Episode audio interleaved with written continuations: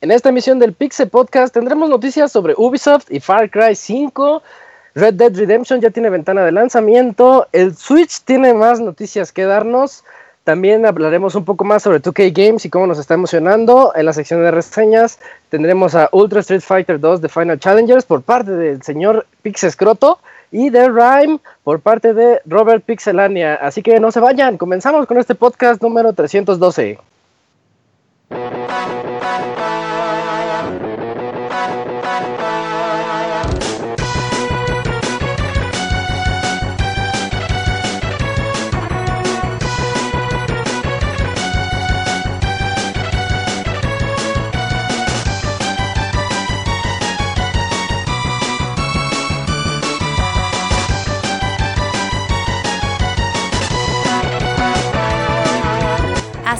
El Pixe Podcast, con la información más importante del mundo de los videojuegos. Quédense y diviértanse con nosotros.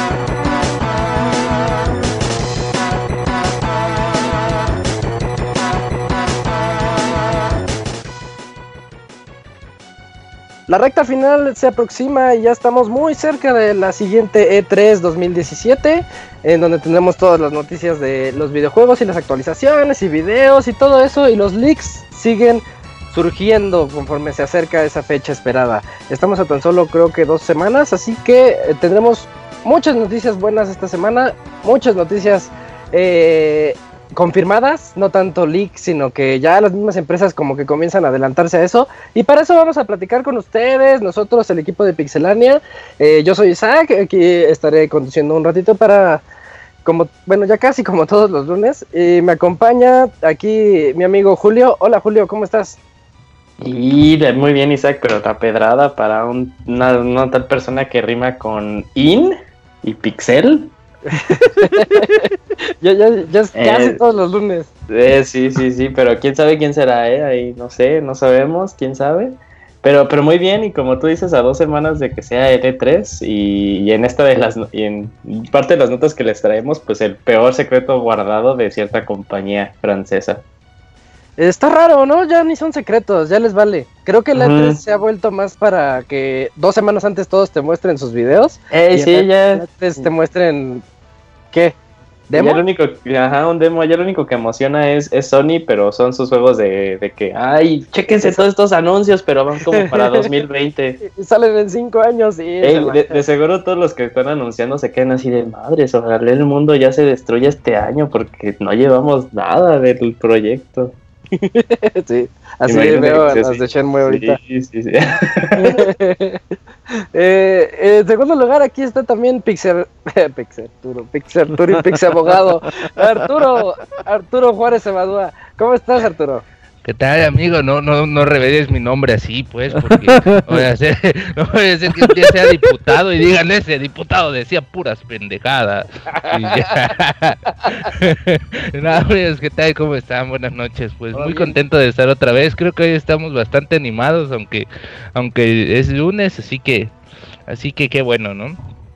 Pues, qué bueno, qué bueno. Pues me da gusto este dirigir este Ah, no, ¿verdad? Sí, todavía no es mi momento.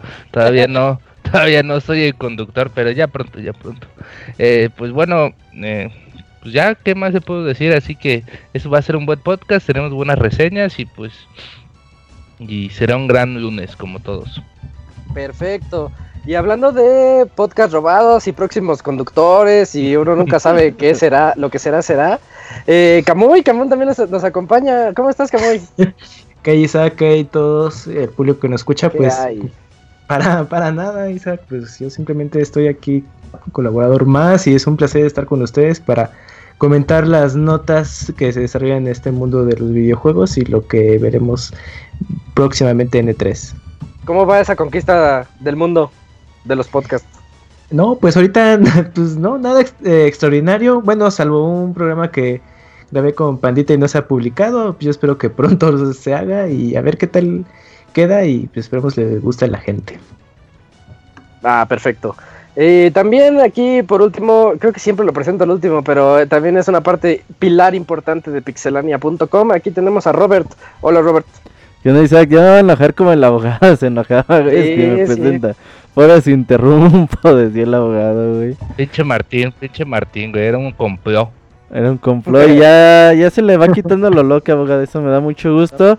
Y sí, como dices, dos semanitas para el E3, con reseñas todavía importantes que tenemos que sacar antes de que empiece la gran feria de los videojuegos y pues con varios adelantos ya de lo que se viene en esta en este evento. Oye, vieras que ahora no sentí tanto la esa planicie de, o esa sequía de juegos después del trimestre de la muerte.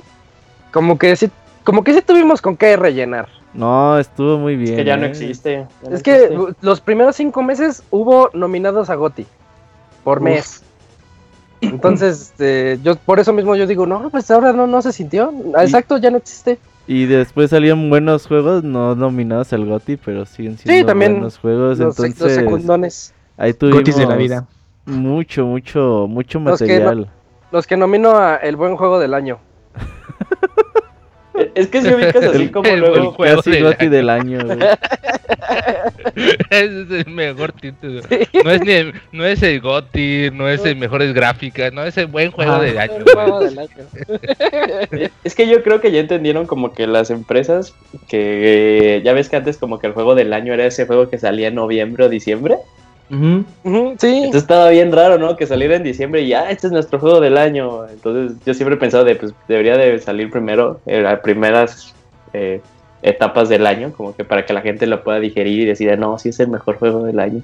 Y luego se les olvide que salió a principios Esa es la bronca. La bronca de todos los años se les olvida. Aunque sí, los últimos dos años estuvieron llenos de retrasos, entonces como que apenas estamos cosechando los frutos de esos retrasos. Y ya algún día llegará Shenmue 3 y Final Fantasy 7, de lo que hablaremos próximamente. Eh, y vámonos directamente a la sección de notas rápidas para ya comenzar este podcast 312.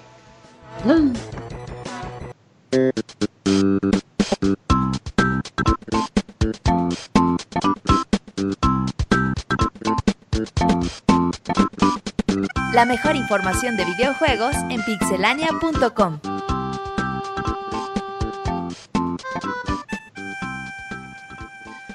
Y este es el momento en el que todos están nerviosos porque no saben a quién le va a tocar, así que va Robert, rápido. no, el, fíjate que ya Falcon dio a conocer que Is 8, la crimosa of Dana, sale a la venta en Occidente por fin el 12 de septiembre. Va a salir para PlayStation 4 y PC. Muy bonito juego para que lo tengan en cuenta. Y entonces, eh, Arturo, por favor. Pues yo les traigo que Destiny 2 por fin correrá bueno, no por fin correrá 30 FPS en consola y pues ni siquiera la PlayStation 4 Pro fue, ha sido capaz de correrlo a 60. Este jueguito pues que ya, ya tiene fecha de salida y todo para este año y que pensamos que vendría pues lo más poderoso posible y pues no, viene a 30, así que pues ni modos. Decepcionante mm. para muchos. Sí, sí, sí. Pero va a estar en PC, yo creo que ahí sí va a correr a 60. Seguramente, sería Master Race. eh, Julio, por favor, tu nota ya te iba a decir Martín. Isaac. Este. juego que también va a ser candidato para GOTY, Magikarp Jump, ya llegó a este lado del charco. Es un jueguito que de Pokémon Company. Ya si tú tienes eh, tu dispositivo iOS o Android, lo puedes descargar. Es un juego en el que tú entrenas a un Magikarp y también tiene elementos de RPG. Entonces está interesante el concepto ahí. Es el juego que todos están clavados con él en redes sociales, ¿verdad? Claro. Oh, por los, memes. Ajá. Es que es bien chistoso, o sea, como que eh, ese Pokémon y Golding, gracias a Smash, como que son los Pokémon que te quedas así de. Ahí son los más chapas. Ajá. eh, ¿Quién me falta? Kamui. Kamui, tu nota, por favor. Claro, Isaac, pues resulta que el, el shooter japonés Raiden 5 Director's Cut eh, ya está anunciado para PlayStation 4 y PC. Originalmente salió en Xbox One el año pasado, pero pues ahora resulta que estará en, la consola de Sony y para los PC Master Race. Y el juego será lanzado en otoño para nuestra región y en Europa. Espérenlo.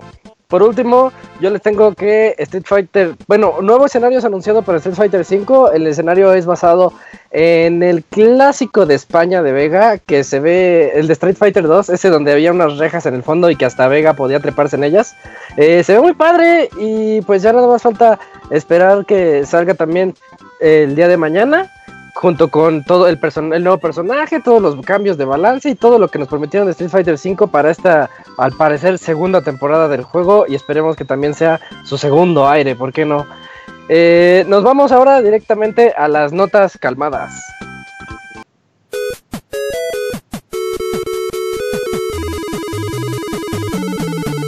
Síguenos en Twitter para estar informado minuto a minuto y no perder detalle de todos los videojuegos twitter.com diagonal pixelánea.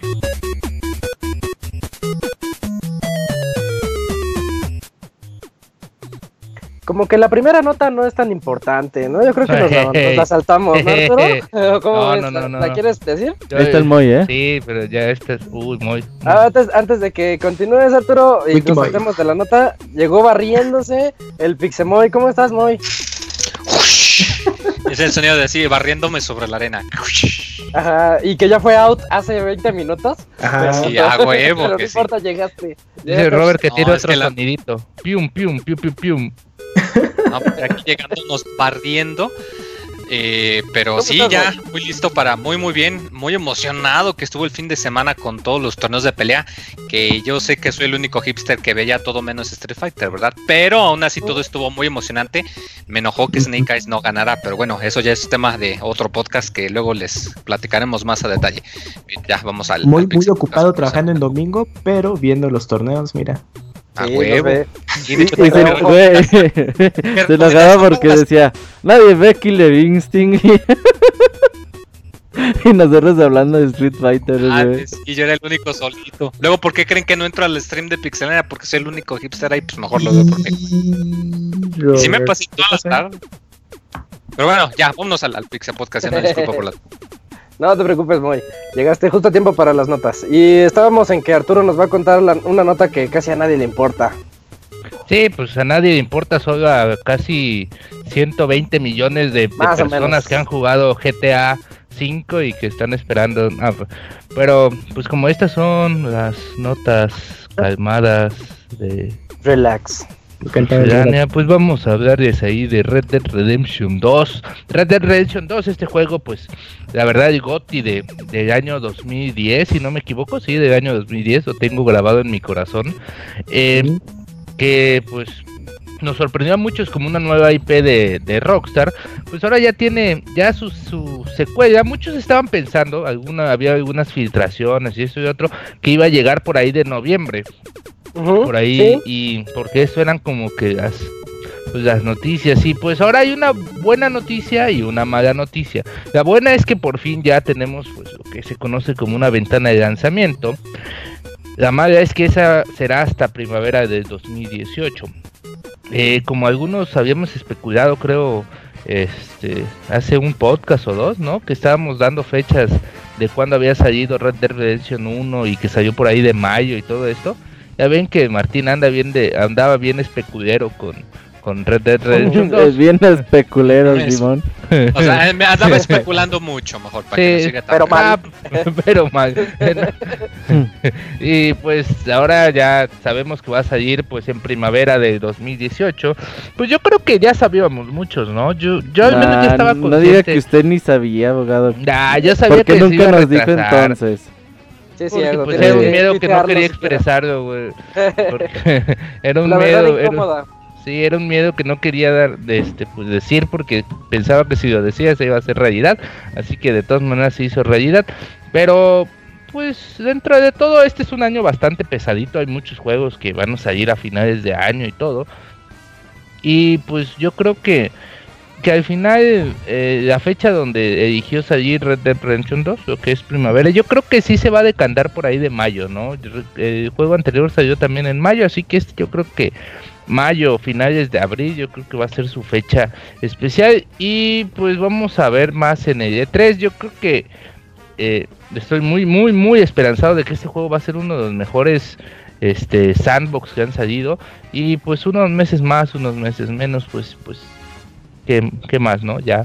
Rockstar, Rockstar Take My Money, así que eh, ¿Tú consideras mala noticia que salga el otro año? Yo lo veo como algo bueno.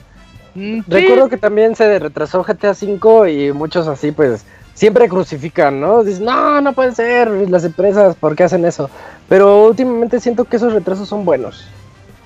Sí, porque yo creo que van a terminar de pulir este juego. Al final Rockstar es una empresa que no nunca se ha apresurado a, sacar un título. Tal vez solo ella no iré, pero pues por eso nadie se acuerda de él. Y porque yo ahí lo tengo. Sí, porque fue Ten Bondi, no fue Rockstar. Rockstar hizo lo presionó, ¿no? De ya saca lo cubierto. Y, y el de Punk. Uy, el Punk. Table el de Rockstar, Rockstar Table, Tennis. Table Tennis. Uy, gran juego. Pero, pues. Warriors en, a Rockstar de confío que quieran y si pidió estos meses más extras fue porque necesitan de mejor necesitan desarrollar algo más tal vez y pues todo este tiempo extra se va a ver reedituado en el producto final no eso es lo que siempre nos ha dado calidad no le va a faltar y pues si todavía se tomó un poco de tiempo más para perfeccionar este juego pues ya que yo estoy bien hypeado pero pues como les digo este en diciembre vamos a tener juegos como Mario y entre otros, así que pues... Entre otros.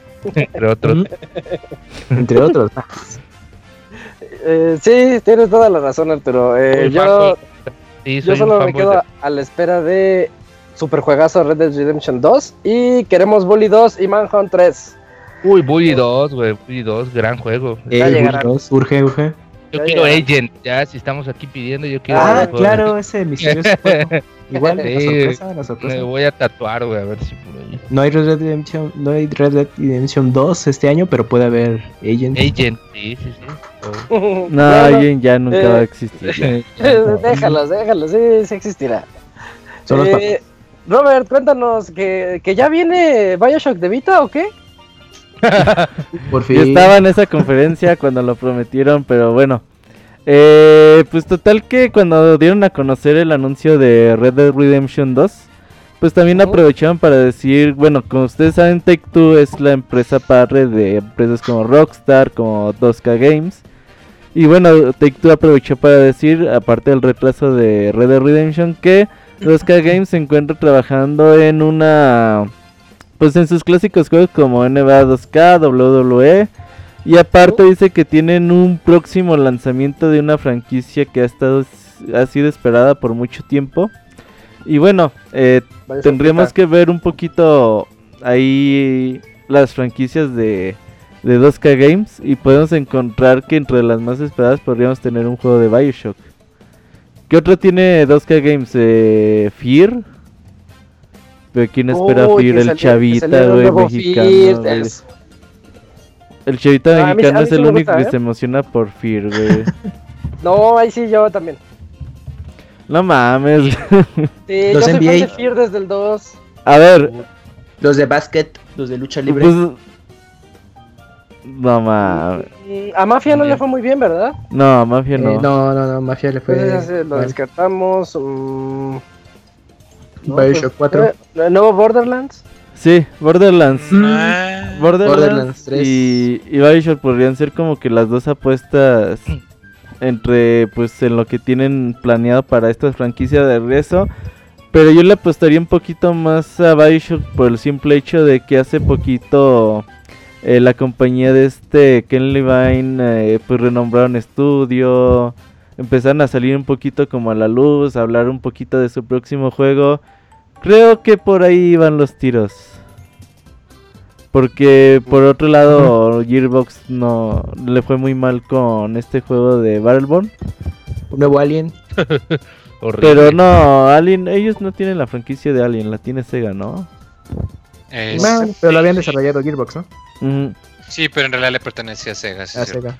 Y aparte se mentaba la madre muy cabrón con ese juego. pues habría que ver. Eh, 2K Games tiene participación en este 3.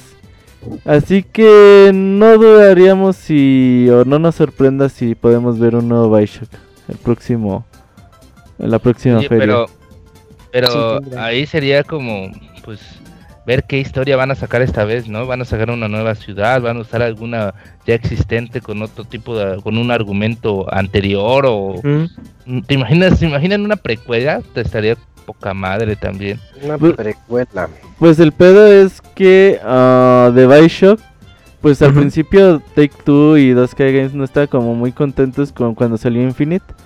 Porque fue un juego tan hypeado, tan esperado y que tan le metieron tanta feria que no vendió lo que ellos esperaban, güey. Entonces fue ahí cuando cerraron Irrational Games. Dijeron, no, pues saben que la verdad es que es mucho dinero para como tan poquito mm, margen de ganancias que nos dan. Entonces, de hecho, se pensaba que la franquicia de Bioshock iba a estar como un poquito on hold. Y bueno, pues ya tiene pues varios años. ¿Cuándo salió el Infinite? ¿En 2012? ¿2011? ¿11 o 12? 12, creo. 12, creo. ¿5 años? Entonces, hay que ver. Gran juego.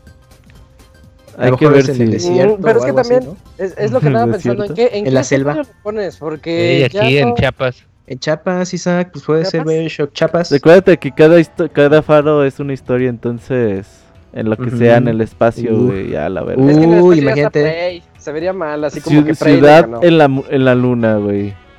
Ajá, exacto. En Marte. mm, bueno. Sí, pues habrá, que, habrá que esperar. No, no, es que no me convence. Jueguen Prey. Todos jueguen Prey. Ya, al fin y al cabo ya está baratísimo. Bueno. ¿Prey? Semi barato, ya bajó. ¿10 dólares, Moy? No, no, no, no a descuento de Titán del Ahorro, pero ah. para haber salido hace un mes bajar a 40 dólares sí está O sea, ¿ya lo compras o no, Moy? Ah, no lo compras, Moy. No, güey, no, claro Hasta, hasta, ¿qué precio vas a comprar Prey? Cuando baje a 20 en una Steam Sale. Okay. tampoco lo vas a comprar a 20, mo. Sí, a mí también se me hace bastante mentiroso que digas que lo vas a comprar a 20 porque no es cierto. Sí, sí, sí. Se me hace que lo vas a comprar como en 180 pesos. A 7 dólares, güey. a 20 dólares de Steam, o sea, 180. Se me hace que lo compras en, la, en las ofertas de invierno del 2018, güey. No es mentira, no es mentira. Sí, de aquí al 2019. De aquí al 2019. Sí, sí. Eh, continuando con las noticias, eh, Camuy, nuevas noticias sobre el Nintendo Switch que le va muy bien. Ya sí, ya sí, ¿cómo amigo? Pues resulta que. combo. Uf, ultra combo. Pues resulta que Nintendo Switch ha venido un poco más rápido que en su mes de. en su marco de lanzamiento que de lo que fue Wii en Estados Unidos. Y pues eso es una buena señal de pues, parte de los retailers que Nintendo Switch ha gozado de muy buenas ventas y aceptada por el público. Por ejemplo, en 2006 Nintendo Wii vendió 1.1 millones comparado con Nintendo Switch que ha vendido 1.2. Entonces, pues es algo significativo y sumado a los próximos juegos como ARMS y Splatoon que saldrán las próximas semanas, pues esperan que todavía tenga ese impulso la consola en ventas. Oye, pero esta noticia no es tan ligerita, ¿eh? Porque están, están comparándolo con uno de los grandes. sí, la verdad. Y cuando salió era noviembre, güey. Sí, era fin de año, todo. un, Wii por la novedad y el control de movimiento.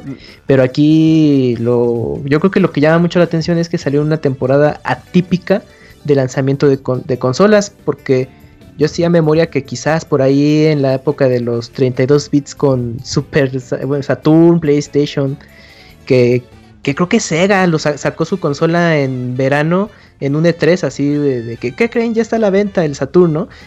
Desde esas fechas no mm. sé... Por eso vendió como 20 consolas. Nació muerto. Yo quiero un Saturn, vendan uno. Ese me falta, ¿eh? Tengo todas las de Sega menos mi Saturn. O el Dreamcast creo que salió en diciembre. Ah, ¿y a poco tienes tu, tu Neo Geo y tu Neo Geo Pocket y tu Wonder... Ah, no, el Wonder de Bandai, no, no. Wonder ah, no, espérate. pero, pero ese tipo de consolas serían como antes de las fechas de fin de año o en el marco. Y, y ahorita Switch salió en marzo, que aunque tuvo un arranque pues escaso Fuertísimo bueno, sí, porque obviamente estaba Zelda, ¿no? Era, era el hit, pero de ahí era mucho la pregunta de, bueno, me acabé Todavía está algo seco, ¿no? Pero han salido eh, juegos igual a contagotas, pero llama mucho la atención que, que, ha, que ha gozado de buenas ventas y ha superado, aunque sea así por poquito, a Wii. Y pues todavía falta el resto del, del año, ¿no? Entonces, pues, pues puede dar una buena sorpresa su primer año. Y, y la verdad, yo creo que esto también ha servido mucho a, a estos títulos, los que se han animado a salir en pues en la ventana de lanzamiento de, del Switch como es Binding of Isaac. Isaac. Isaac. Es Binding of Isaac, Isaac, mande. Eh, sí, Binding of Isaac. ¿vas tú? No. No. Como eh, hasta NBA, este NBA Jam chafita, Ah, ¿cómo claro, se llama? Este, Grounds, ¿cómo se llama? Undergrounds, no me acuerdo. Ah, Underground. ya, lo ya lo reseñé, ya no me acuerdo cómo se llama. este tipo de Playground. juegos que Playgrounds. Este tipo de juegos pues ha ido muy bien gracias a, a que se ha vendido tanto la consola y pues como no hay juegos la gente está recurriendo a, a este tipo de títulos, ¿no? Como Es que-. Blaster Master también vendió También, muy porque ese es, bien. ese es bueno, como que le dan la consola- oportunidad. La consola perfecta para la reta rápida, como nos lo quisieron vender, que todos le hicimos burla de la chica que llegaba a la fiesta, Ah, a ser el sí. alma de la fiesta con su Switch. Pues casi casi se está convirtiendo en algo, pues no tan extre- extremo, pero sí dices, ah, ya llegó el que trae el Switch, a ver, que se arme un- una de Mario Kart. O Ah, y ahorita una de ARMS, imagínate. Que venga el ARMS. Ay, ahora Pero sí, sí tiene ese factor que, que del cual nos reíamos. de Es una vez lo llevé al trabajo Sí, y, Sí y a las dos personas que estaban ahí en la reta de Mario Kart fascinadas, güey. O sea, sí, de Sí, creo que fue como similar. una hora en la que se olvidaron del trabajo y ahí sí estaban bien entradas. Promoviendo. eh, sí, promovi O sea, igual, y en una igual y en una es hacer el chiste, no hacerlo no solo fácil de Sí. jugar y fácil de compartir, pero no- también fácil de vender indirectamente. Sí, claro. O sea, sí, o sea, porque tú vas y sales y ves que alguien tiene el controlcito y que tiene la tablet enfrente y dices, ah, chis, ¿qué es eso? Y te acercas para ver. Ajá, sí, y aparte ya. como... Dale, dale, dale. Ay, sí, imagínate que en México se hubiera vendido al precio que se vendió en Estados Uy, Unidos. no, Encontrarías uno en sí, cada esquina, güey. Yo creo que sí. el ratamel. Puto. Pero así como, como dato, como dato rápido, este Nintendo ahora pasó que para marzo del 2018, cuando acabe el siguiente año fiscal, eh, Nintendo eh, tiene planeado vender 18 millones de consolas Ay, eh, para el 2018, lo cual eh, ya en un año, en el año de lanzamiento del Nintendo Switch, haría que ya la consola haya rebasado las ventas que tuvo el Nintendo Wii U. Y algunos también dicen que lo que tiene planeado es vender 20, porque esa noticia salió creo que la semana pasada, que ya, pese a que sí, Nintendo está volviendo a trabajar en, en la manufacturación de la consola, eh, la está apresurando mucho más rápido y aparte este, la está apresurando mucho más rápido, ¿eh? Eh, Fíjate, mi super frase. Ah, De hecho, tenía- tenía, no, tenía planes de vender 10 y los Sí. rumores dicen que ya van a aumentar la producción a 18. ¿Y es que en Estados Unidos? sí. Sigue escaso, la verdad. Güey, sí, sale así, dicen, ya Bueno. salió en GameStop y a las 2-3 horas se acaba, güey. De hecho, en Best Buy Japón, desde, desde que salió eh, a la venta de títulos, que si no es precomprado, la verdad hasta ahorita no ha habido como que llegues a, a cualquier Best Buy y puedas comprar un Switch, así que pues está bastante, bastante, bastante escaso. Y en Y en México sí está ¿eh? diferente por lo mismo del precio. Por ¿no? el Por el precio, sí, por el precio cambia totalmente. Y también pues con eso de que también ya estaba de hecho pues mandando Nintendo las consolas incluso por avión, que le salía como Ah, que más claro. como gasto que como ganancia. Pues sí, o sea, tienen que seguir manteniendo este, este momento que traen, trae- tan buen momento que trae la consola para que, está bien, o sea, una cosa es que haya vendido un montón, pero si ya no hay, la gente también va a decir, ah, es que esa consola nunca está y ya la van a dejar de comprar. Este, Entonces, pues sí tienen como que ponerse las pilas para Es volver a reabastecer a estos países que se acaba muy rápido. Este, esta E3 va a ser crucial. Bueno, no para el éxito, porque el éxito ya lo tiene. Pero tiene todo el potencial de volverse un monstruo el Switch. Y yo siento que en esta E3 lo vamos a ver ese potencial. Yo le tengo mucha fe. Skyrim, Skyrim. Ya, ya. Uy, espérate que salga Skyrim. Y ya de ahí no me van a ver en un par de meses. Sí, y aparte como dice Isaac, yo creo que este 3, pero no tanto como para ellos, porque sí sabes que, que Nintendo tiene juegos de aquí a finales de año, y grandes juegos como Xenoblade 2, Mario, Splatoon 2, ARMS. Si El no, Xenoblade sería- 2 veo muy difícil que salga este año. En pues Japón que sí quizás, lo van a pero sacar en, en- en americano este no año, sé. están súper comprometidos, pero pues ya se sabe. Pero pues no hay nada de información. El E3. Porque te Moy, muy... pues espérate. Pero no hay nada de información. Tampoco Pero hay no hay nada de información información de Mario. ahorita. Tampoco hay no queremos, información de. Mario, dicen que va a salir. Moy, qué pedo. Espérate, espérate, Moy. Además. Moy, ni siquiera tienes un Switch y no lo vas a comprar hasta que ya salga la hardware sí cierto. ¿Dónde está el Wii U, Moy? A ver, ¿y el Wii U? Sí, Moy, ya, para que cuando te compres el Switch ya va a estar Xenoblade 2 sin pedo. Y ya va a haber el. Switch. Tú tranquilo. Ah. Ya se me olvidó que quería decir, güey. Ah, no, sí, pero va a ser como que crucial, pero para los third party, porque, o sea, de Nintendo sabes que vienen juegos, pero si Sí. third party Bueno, tal vez también. por bien que está vendiendo, ya se van a empezar a ver, aunque sea anuncios, ¿no? De estamos Eso planeando. es muy bueno. Eso es una Destiny muy 2, buena Switch. Edition. Ah, Ah, cierto. está cabrón. Que regresen a él, aunque van a seguir con el la misma bronca de, oye, pero es que te estoy haciendo un Far Cry 5 en Play Ah, 4 y no me lo corre tu Switch, entonces ¿qué hago? ¿Un Far Cry Eh, mini? Exacto. Eh, Cositas Sí, así, ¿no? Entonces, Media, chido, portátil. ajá, sacarían otro tipo de cosas para el Switch y es lo que a muchos no nos gustaría. Pero ya Sí. veremos, ya veremos en dos semanas qué es lo que, FIFA, FIFA. qué nos puede sorprender con ese FIFA sigo reducido. esperando el FIFA, la verdad. Va a Y- ser como que el GOTI. y ahora, Julio, cuéntanos una noticia triste. Una noticia triste, pero a la vez rápida. Pues fíjate, Isaac, que la semana pasada Square Enix pues dio como que Uf. su reporte anual y en las partes de los slides, eh, en uno de los slides dice juegos que tenemos planeado para sacar para 2018 y dentro de tres años, ¿no? Y en estos juegos salía eh, Kingdom Hearts 3 y Final Fantasy 7. Despeñe. Entonces, pues eh, es muy probable que no veamos estos juegos. Se especulaba que podía ser así como una de las super chaquetas mentales de este año, que Kingdom Hearts sí pudiera llegar este año o a inicios del 2018. Pero pues ya sabemos que es como tendencia de, de Nomura, que sus juegos se tarden un montón de tiempo. Porque también recordemos que Kingdom Hearts 3 empezó desarrollo en 2013, Final Fantasy 7 en 2014. Entonces ya llevan un ratito ahí cocinándose y si le agregas como que todavía los 3 años supuestamente, supongo, que salen para 2020, ya serían juegos de 7 años de desarrollo, 7 y 6 respectivamente. Pero pues aquí en Pixelania pensamos que es mejor que los atrasen y salgan chidos, a que los saquen apresurados y salgan mochos y feos. Pero pues de cierta forma es triste porque pues son son pues son series que, o sea, enseñan un video y la gente se emociona, los fans se super emocionan. Yo me super emocioné con el de Kingdom Hearts 3. Ujú. Estuve en la conferencia cuando Uf. la anunciaron, cuando, bueno, cuando sacaron el video así súper, súper. Y la gente se puso toda loca. Y sí, la gente se pone loca. También cuando anunciaron el, el Final Fantasy VII. También ahí El remake. Se super anu- anunció, sí, el remake. La gente echa loca. Pero este sí, no los veremos en un rato. A mí Pues lo tal vez me, en este 3 veamos algo más, ¿no? Algo nuevo.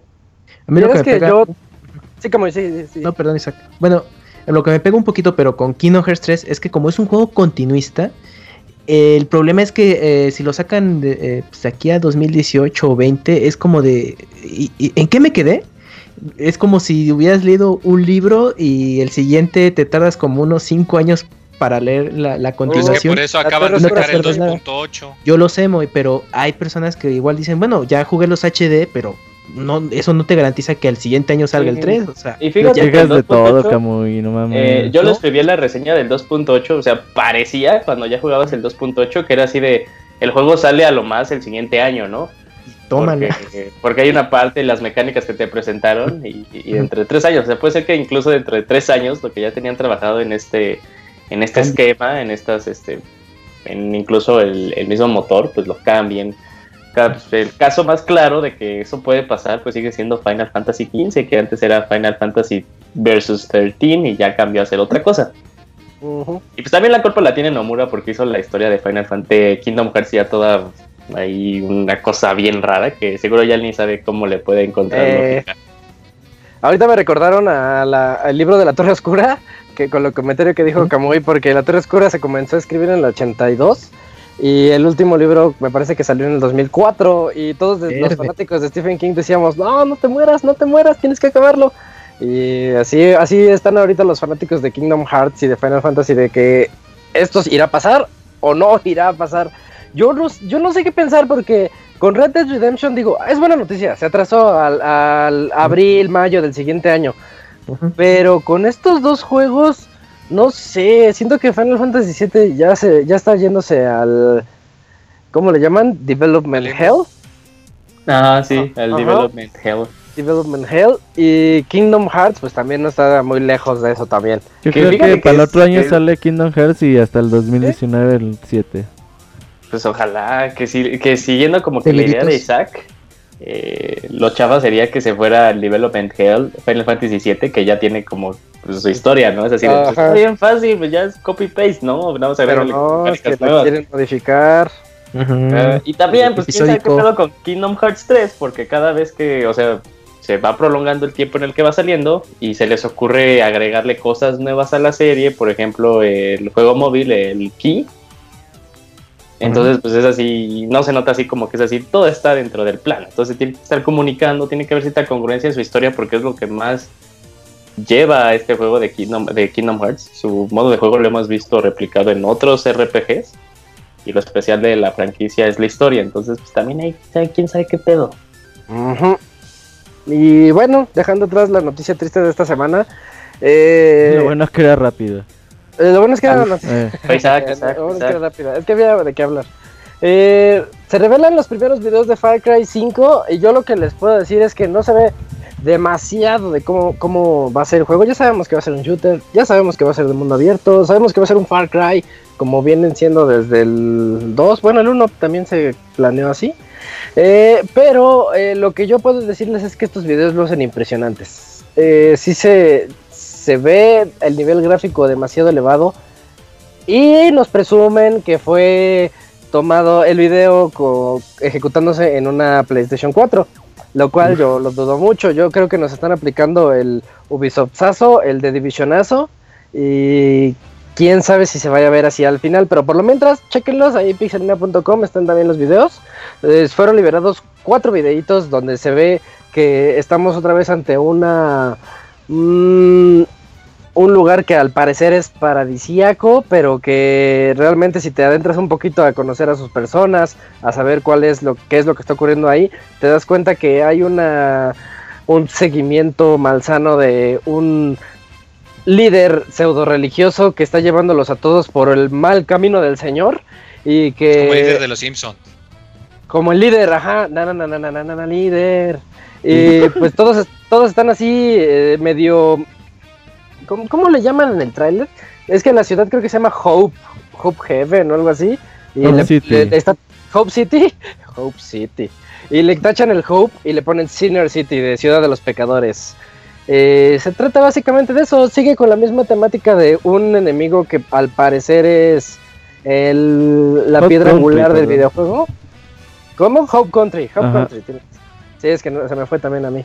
y no, no sé qué también le, le venga esto al juego, Robert, porque ya veo la, la fórmula cansada. Desde el 3 vienen haciendo esto así de que el malo es un personaje con mucha personalidad. y pues, y a la mera hora como que no, no sé. Están manejando como un estilo campirano, ¿no? Una, un pueblito clásico de, ajá, de, Estados Unidos.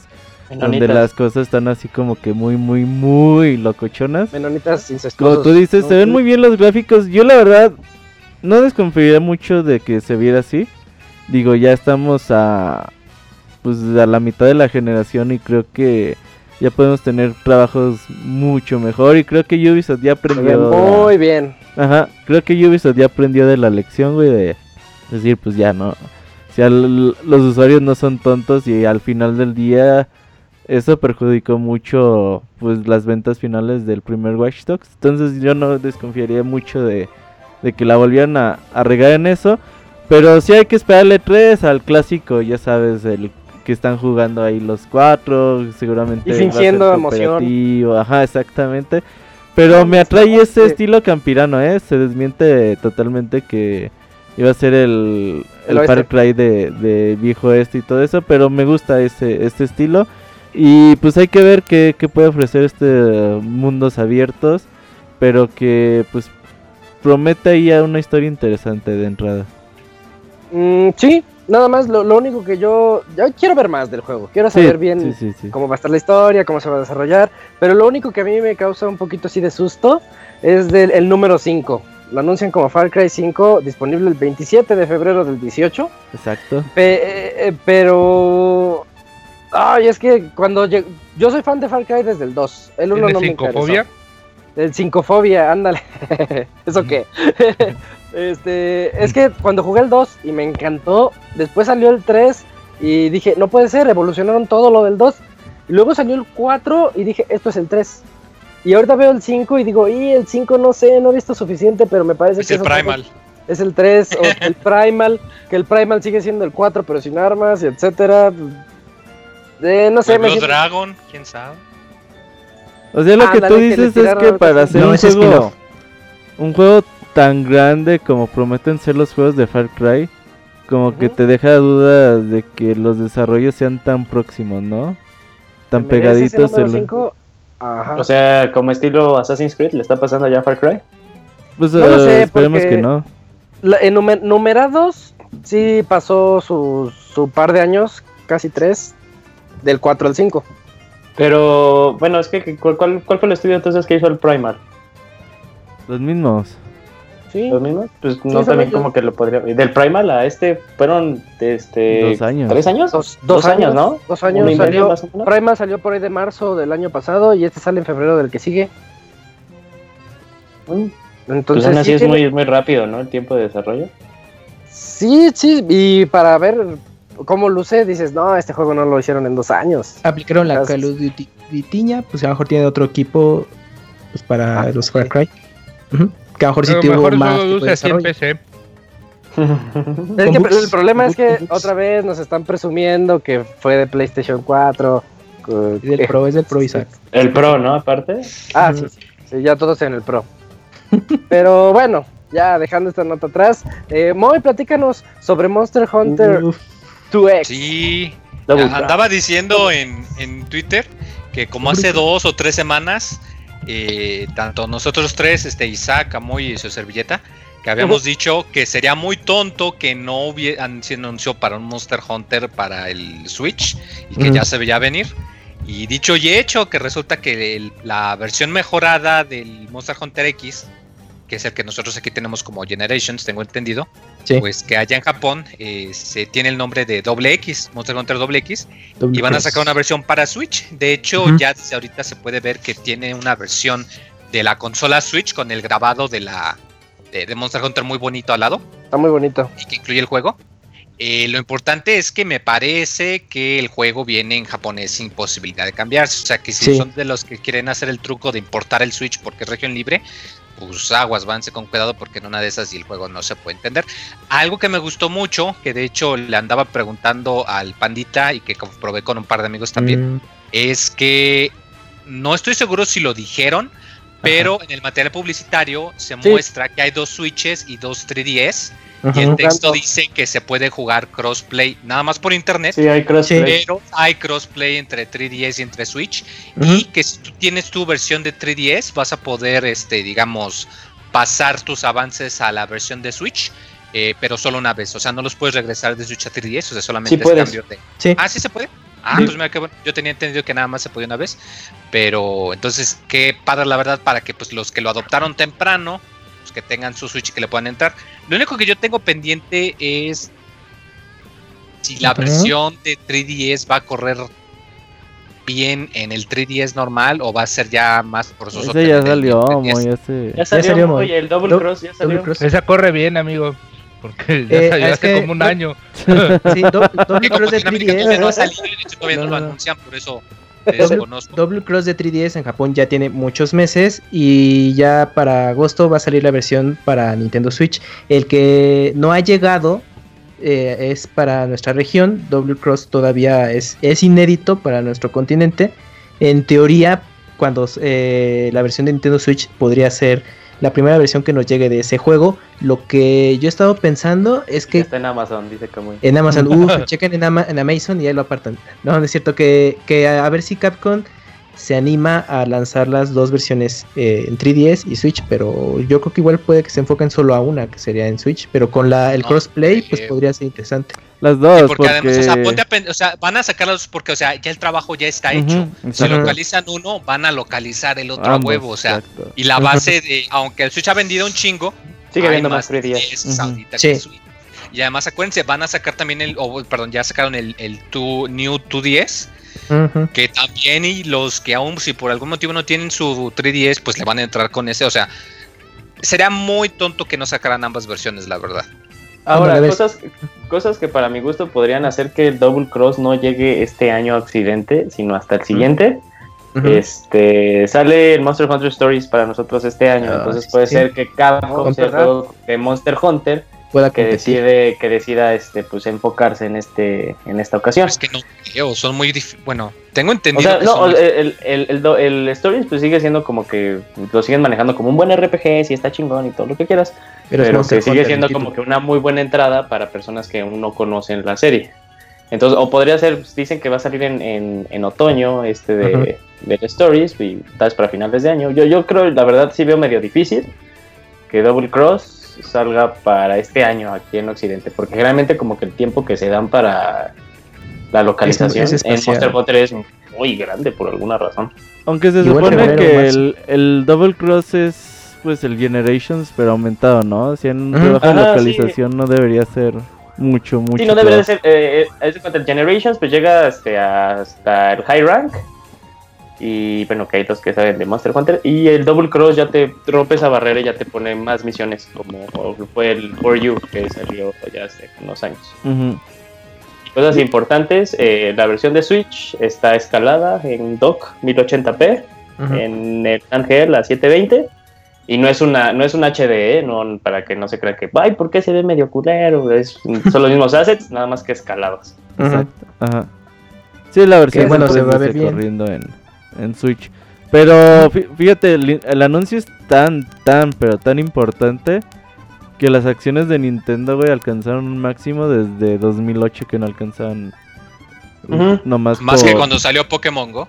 Más, más, más, más. Es que no es nada loco, o sea, de hecho me da, me, me da risa que Moy dice, hace tres semanas, no, lo dijimos desde el podcast especial del Switch, Moy, con unos No, no, pero me refiero de que los tres teníamos el mismo tiempo. A ver, Mo, ¿no nos pones atención o qué onda?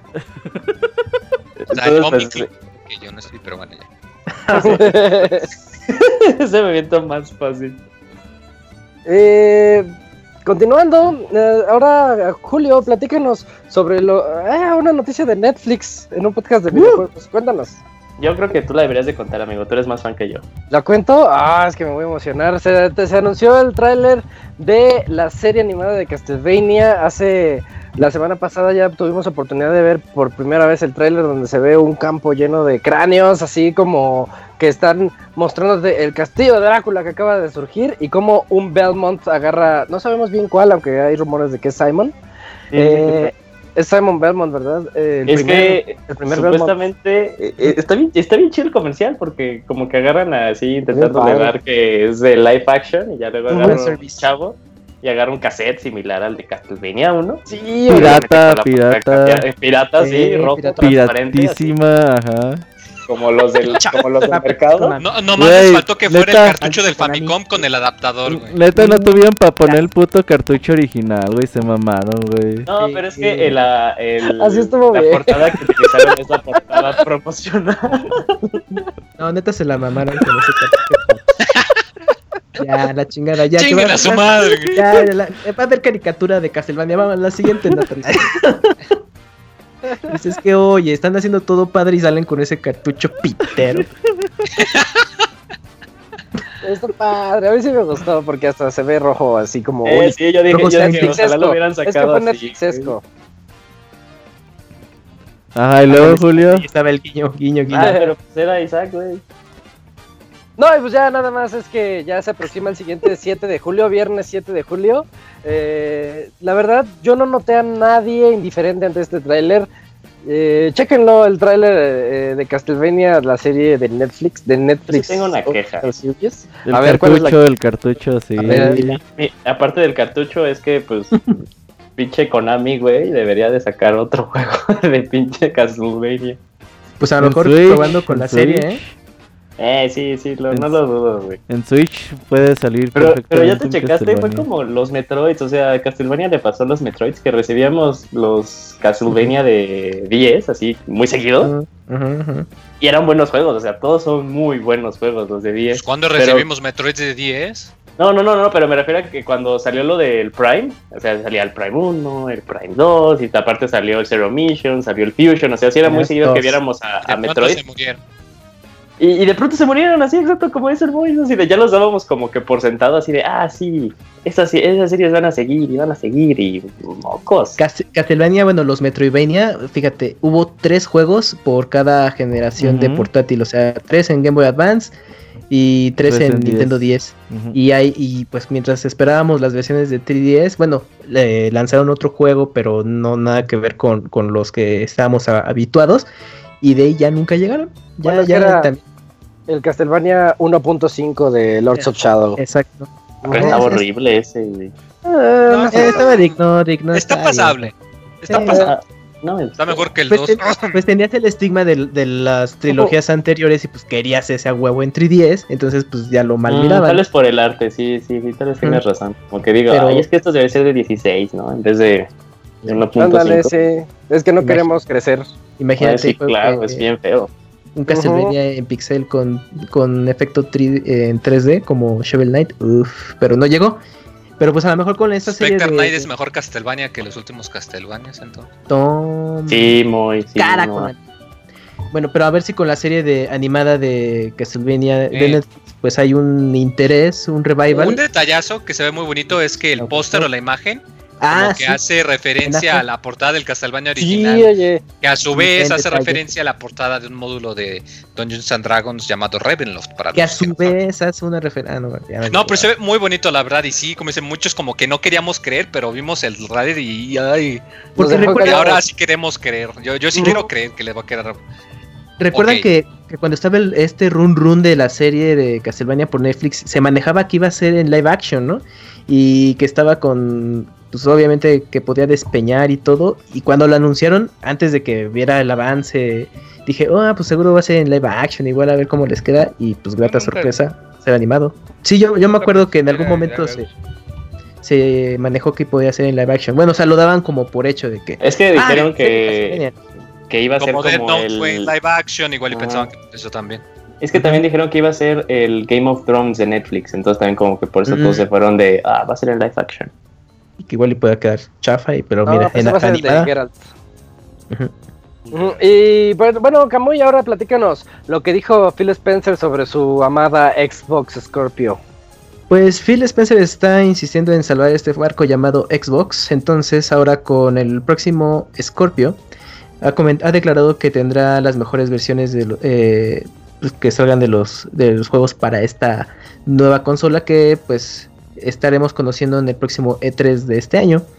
Y pues mediante Twitter, pues eh, eh, Phil Spencer comentó que juegos como Destiny 2, Call of Duty eh, World War 2 o como se, llame. Sí, ese, sí. Ah, se verán mejor. Ese mérito. Se van a ver mejor en Xbox Scorpio. Entonces, pues que él tiene mucha confianza de que por lo que ha visto y oído sobre esta nueva consola, pues resulta que estas versiones van a ser las definitivas y que pues muchos van a querer jugar. Pues, pues bueno, pues eh, visto lo, que se ha hecho con PlayStation 4 Pro y todo, pues no sé qué, qué tanta diferencia va a tener ahora con, Scorpion. Eh, señor este, Scorpion. señor Scorpion, uh, gran, gran capítulo de Los Simpson pues no sé cómo, cómo, va, cómo se va a vender más que nada esta idea a los jugadores de que Xbox Scorpio pues realmente va a ser la consola definitiva en la que vas a querer jugar tus, este tipo de títulos a una gama mayor y en teoría a un PlayStation 4 Pro, ¿no? Eh, y sobre todo que tengas la pues las características necesarias para poderlo jugar en, 4K y apreciarlo. Y ese es el fuerte de estas nuevas consolas realmente. Bueno, estas sí, aunque también está la teoría que creo que Julio es el que lo había dicho, que las versiones de Microsoft se van a ver un poquito capadas porque ah, son desarrolladas para Pro primero y de ahí porteadas a Scorpio. Entonces puede ser que eso se vea reflejado en los juegos y mucho. En teoría tendría que verse mejor que un Play 4 Pro, pero no tan significativo, ¿no? Sí, todo depende de dónde inicien el desarrollo los, las desarrolladoras. Exactamente. Pues bueno, ya veremos. Ya veremos en, E3 qué tanto es verdad. Así es. Eh, Arturo, cuéntanos sobre las ventas. Perdón, sobre los juegos gratis de los Live. gratis de junio. Pues ya sabemos lo que va. Este Microsoft ya ha dado a conocer la lista de juegos Y pues se vienen bastantes juegos pues, pues buenos, la verdad. En primer lugar está disponible todo el mes Runners de Xbox para Xbox One. Este jueguito es, es, hagan de cuenta, es un juego de plataformas en donde cuatro personas, bueno, puede ser hasta cuatro, de una a cuatro, corren por un escenario eh, y ahí te puedes aventar poderes entre ellos, pero es como una vista entre como 32 bits, una cosa así, no sé, o sea... ¿Como Ultimate Chicken Horse? Mm, más feito todavía, más este menos pulido, pero la verdad es muy divertido, o sea, aunque no crean, la verdad es muy divertido. Por ahí creo que una vez lo jugué con Martín y, y Mao, y Mao, y la verdad nos divertimos muchísimo porque sí es muy frenético, porque es cuestión de ir corriendo, esquivando eh, obstáculos, te puedes aventar poderes eh, como tipo Mario Kart y sí, eh, pues es muy como patente de habilidad que cada uno tenga en correr de punto A a punto B y todo eso y son varias vueltas, son como tres vueltas sobre un mismo escenario, este pero sí está muy divertido. Es un juego muy barato también, que en Steam ha estado como hasta en 25 pesos o cosas así. Pero pues es bueno, ¿no? El segundo juego pues va a estar disponible del 16 de junio al 15 de julio. Este es Watch Dogs, la primera versión de que estábamos hablando hace ratito, donde pues, Ubisoft no dio la talla con, con su downgrade. Pero creo que es un buen juego, de verdad, ¿no? Es para el que busque algo tranquilón y un sandbox ahí que puedas jugar de vez en cuando y, todo eso pues y más que está va a estar pues, gratis relativamente así que es, bueno como tú dices ¿eh? no eh. nada más que la gente se, se fue porque Ubisoft nos lo quiso vender con los mega gráficos y luego los bajó y ya con eso ofendió a, medio eh, medio millón de gente eh, de gente entonces ya con eso la gente se alejó definitivamente otro juego que la verdad es muy cuestionado. Ahora sí que puede ser, es amado o odiado, no puede ser de otra forma, ese de Assassin's Creed 3. ¿Conoces a alguien que lo ame? Eh, creo que Martín me dijo que era uno de sus Assassin's Creed favoritos. No mames, no, no, no, no. ah, sí es cierto, Martín. Que le gustó mucho, creo creo que si, escuchan el podcast eh, hace 5 o 10 segundos, pueden oír el corazón de Julio romperse. Una vez entre, sí, en, un, en uno de los podcasts, tú, Martín y yo tuvimos una, una, sí, una discusión de que por qué le gustaba Assassin's Creed 3 y estaba bien feo. Sí, sí, está feo. Y, pero sí, a los que les gusta, les gusta muchísimo.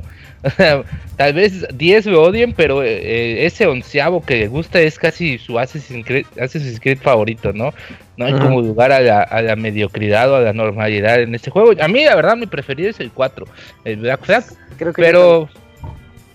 Pero pues este juego es, soporífero para, para mi gusto, pero pues ahí si les gusta la saga y quieren investigar más de todo pues de este título, pues ahí va a estar disponible, ¿no? Es de estos juegos que están disponibles en Xbox One y Xbox 360 y va a estar disponible de 1 al 15 de junio. Y el último, este juego, un RPG que la verdad de hace muchos años pues revolucionó este la forma en la que pues esta empresa BioWare hacía, hacía RPGs, porque si bien ya había venido de, bueno, la forma en que EA hacía RPGs, porque BioWare ya venía con la escuela de Baldur's Gate y otros juegos, y pues quiso implementar eso en un gran juego que se llama Dragon Age Origins. Este juego va a estar disponible del 16 al 30 de junio. Yo digo, es un sandbox, es una aventura medieval donde vamos a poder controlar diferentes este, personajes y cada uno tiene una historia distinta y están en una como en un mundo eh, donde todo se va a ir a la chingada y tú pues, eres el único. No, el típico, típico, típico. Creo que la abogada se perdió, ¿no? Bueno, creo que nos perdimos todos. La conexión, creo. No, ahí está. A ver. Ahí está ya, sigan. Ya está, Ah, ah, bueno, pues les decía que Dragon Age Origins va a ser el, otro juego que va a estar disponible el 16 al 30 de junio en Xbox One y Xbox 360. Gran juego, la verdad, de EA, un RPG que pues muchos, la verdad es, está muy, muy, muy bien valorado. Yo creo que hasta más que el último que salió de Inquisitions. Sí. Así que pues eh, no tiene desperdicio, la verdad. Si están buscando un RPG también. Es este, esta, estos juegos que vinieron este mes son como que muy. nominados, ¿cómo era tu nominación al, juego bonito? El, buen, juego. Sí, este sí, al buen juego. Sí, todos son el buen juego del año. Sí, sí, sí, al buen juego de, de Xbox Live Gold. De, sí, al buen mes de. Este podría ser el buen mes de Xbox Live Gold. así que. Al juego bonito del año.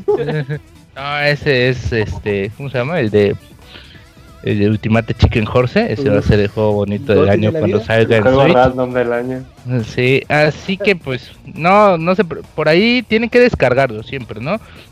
Si tienen Xbox Live Gold, digo, cómprenlos, aunque no los descarguen, y ya para que queden en su cuenta, y después si quieren pues jugarlos, pues ya los descargan. Así que, y así no se les va, porque a, muchos se le ha ido que, que, aunque tienen PlayStation Plus y todo Xbox Live Gold, y dicen, ah, no me interesa ese juego, está feo y ya no descargas y llega el tiempo y dices, ah, lo quiero jugar y te das cuenta que, que pues no lo compraste cuando estaba sí, gratis. como Alan Wake. sí. eh, bueno, ya chequenlo, ya eh, estamos a unos cuantos días de que salgan estos juegos. Y ya por último, la última noticia de la noche, eh, Julio, cuéntanos lo que será el GOTI de este año. Ey, sí, nominado fuerte al buen juego del año. Así juego bonito, juego bonito. Sí, y eh, tal vez nominado al peor secreto guardado de toda la historia de los videojuegos. Ya por fin se filtra el juego de Mario y los Rabbits. De hecho, se sabía de este juego incluso antes de que supiéramos que el Nintendo Switch se llamaba Nintendo Switch. Oye, sí, es cierto. Sí, ya se decía que, pensado, este, Nintendo y Ubisoft estaban trabajando en un juego en el que Mario iba a estar con los Rabbits y cosas así, pero ya por fin pudimos ver algo. fue la, la, chismosa profesional, fue la que dijo. Ajá, sí. Ella sí, sí. eh, pero se filtró, se filtró, en la semana pasada. Primero se filtró como una imagen de un rabbit vestido de Peach, así tomándose una selfie. Ah, está bien padre esa. Ah, sí, sí, sí. Ya los, y a las pocas horas, creo que creo, que fue una hora o incluso media hora, se filtró ya la imagen completa del juego que se llama el juego al final se va a llamar Mario and the Rabbits Kingdom Battle. Y con ella se filtró pues eh, la presentación en PowerPoint que seguro este Ubisoft usaba para vender la idea a los artistas y esas cosas. El se veía como de segundo de secundaria. Eh, sí, pues no mames, pinches presentaciones deberían de tener como así al final de la presentación la autodestrucción. A Ubisoft se le filtra todo, güey, nomás parece el Sony. Parece el Sony francés. Ándale. Pero ya, supimos ver, este juego va a ser un juego RPG de batalla por turnos, en el que vamos a poder controlar a Mario, Luigi, Toad, Peach y a sus equivalentes en Rabbits. De hecho, hasta los Rabbits les pusieron en la imagen como unos nombres. Este, el Rabbit de Mario se llama el Italian Man. Eh, el de Peach se llama hashtag selfie, hashtag no filter, hashtag Paras Princess, algo así. Eh, y aparte vimos como que más información, por ejemplo el juego va a ser cooperativo, que es algo pues, perfecto para la consola de Switch porque ya tienes dos controles. Eh, la fecha de lanzamiento sería tentativamente en agosto o septiembre. Como dije, van a ser ocho personajes jugables. Eh, el juego se, sí, presenta por combates por turnos. Ah, algo como que le genera ya medio duda el juego va a tener como que cuatro mundos por descubrir, que son muy poquitos. Entonces ah, también será cuestión de ver cómo se puede ver el juego, cómo se juega el juego y cómo se puede experimentar toda esta aventura. Eh, y también que el juego va a durar alrededor de 20 horas. Es este pues un tiempo pues justo para un RPG, porque luego esos RPGs duran un montón. Y aparte como que se ve un RPG tal vez orientado a niños. Pero pues también no, en internet no se no se limitó y había personas que decían, ah, pues ok, ¿no? se ve interesante la idea y no voy a juzgar el juego hasta que vea cómo se puede jugar, incluso hasta jugarlo. Sí. A ver hasta imágenes. Y también estuvo el otro lado que ya este, satanizaba a Nintendo y a Ubisoft por vender tan gacho la serie de Mario, que el juego se veía muy feo. Que tiene pistolas. Ajá, sí, porque Mario es como Shadow the Hedgehog. Shadow the Hedgehog. Eh, pero yo soy del lado de que pues estoy esperando a ver en E3, porque se va a enseñar en E3 ¿Qué tiene que mostrarnos este juego? Ya ese juego la verdad se ve muy malo, pues diría, no mames, esta idea es pésima, está horrible. Pero, mientras el arte se ve... Ajá, el, arte se ve muy bien, fíjate que hasta eso estuvo sorprendente porque no es el render típico de Mario que luego se usa, ni de ni de Princess Peach, ni de Luigi, ni de Toad, sino al parecer pues sí le dieron como que mm, las riendas a, a, Ubisoft de poder ser creativos y como que hicieron, hicieran ellos creativos. sí, creativos, diría Martín. que quisieran su propia idea.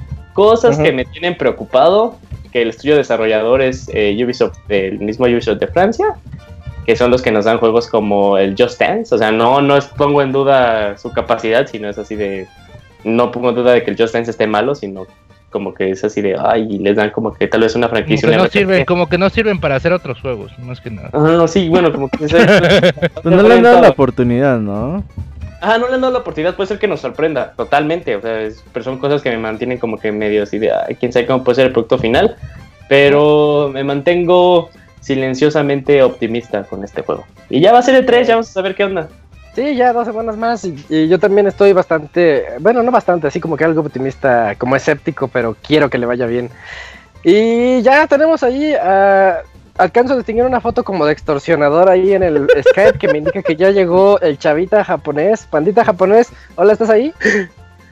¿Qué onda, mano? ¿Todavía tienes tus dedos enteros? ese panda kun se pasa. Con la amenaza de Ronald Coqueteo. ¿Por qué? ¿Por qué? a la sección de, eso, chavita, no mames. a las aventuras del chavita japonés. Uh.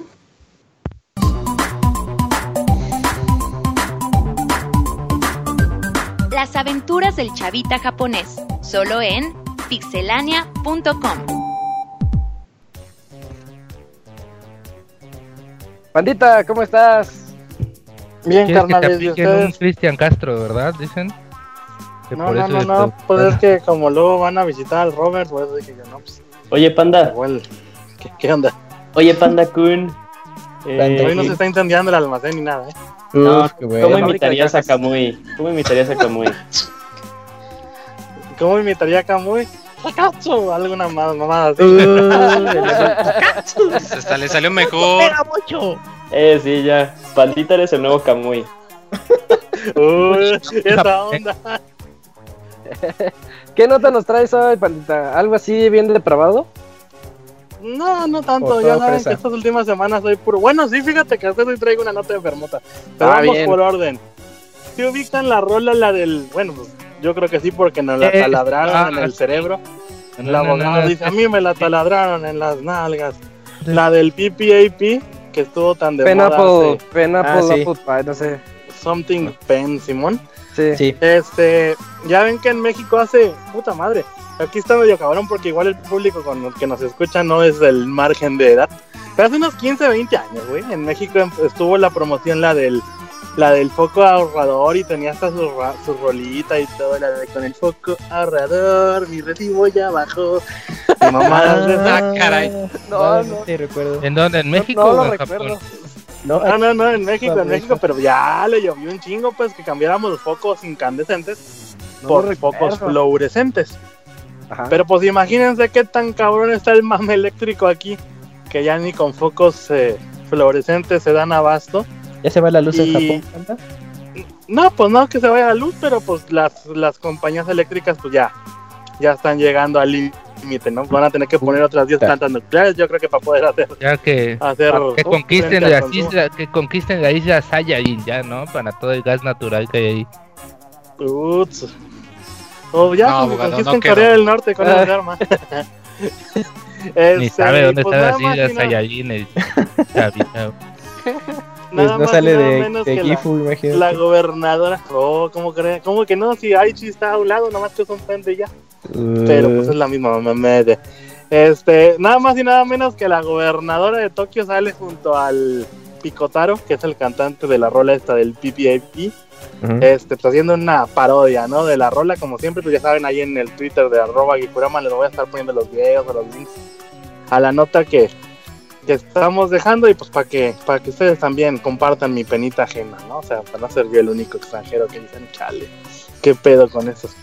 Pero pues sí, desafortunadamente después del tsunami del 2011, eh, pues que cierran una planta nuclear y que luego la reabren y que la chingada no, no hay ya el suficiente abasto. La, la solución más factible es que o que todos pongan los focos L de LEDs eh, o pongan una central eh, atómica más, o que se mueran ya pues la mitad de los viejitos que hay en Japón, ¿no? También.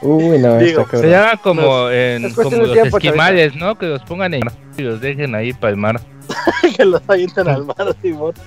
Para, a si así se alimentan las ballenas, güey, se cierra el ciclo, güey. Sí. Luego van y las cazan, güey, la sacan a los viejitos de las ballenas, güey.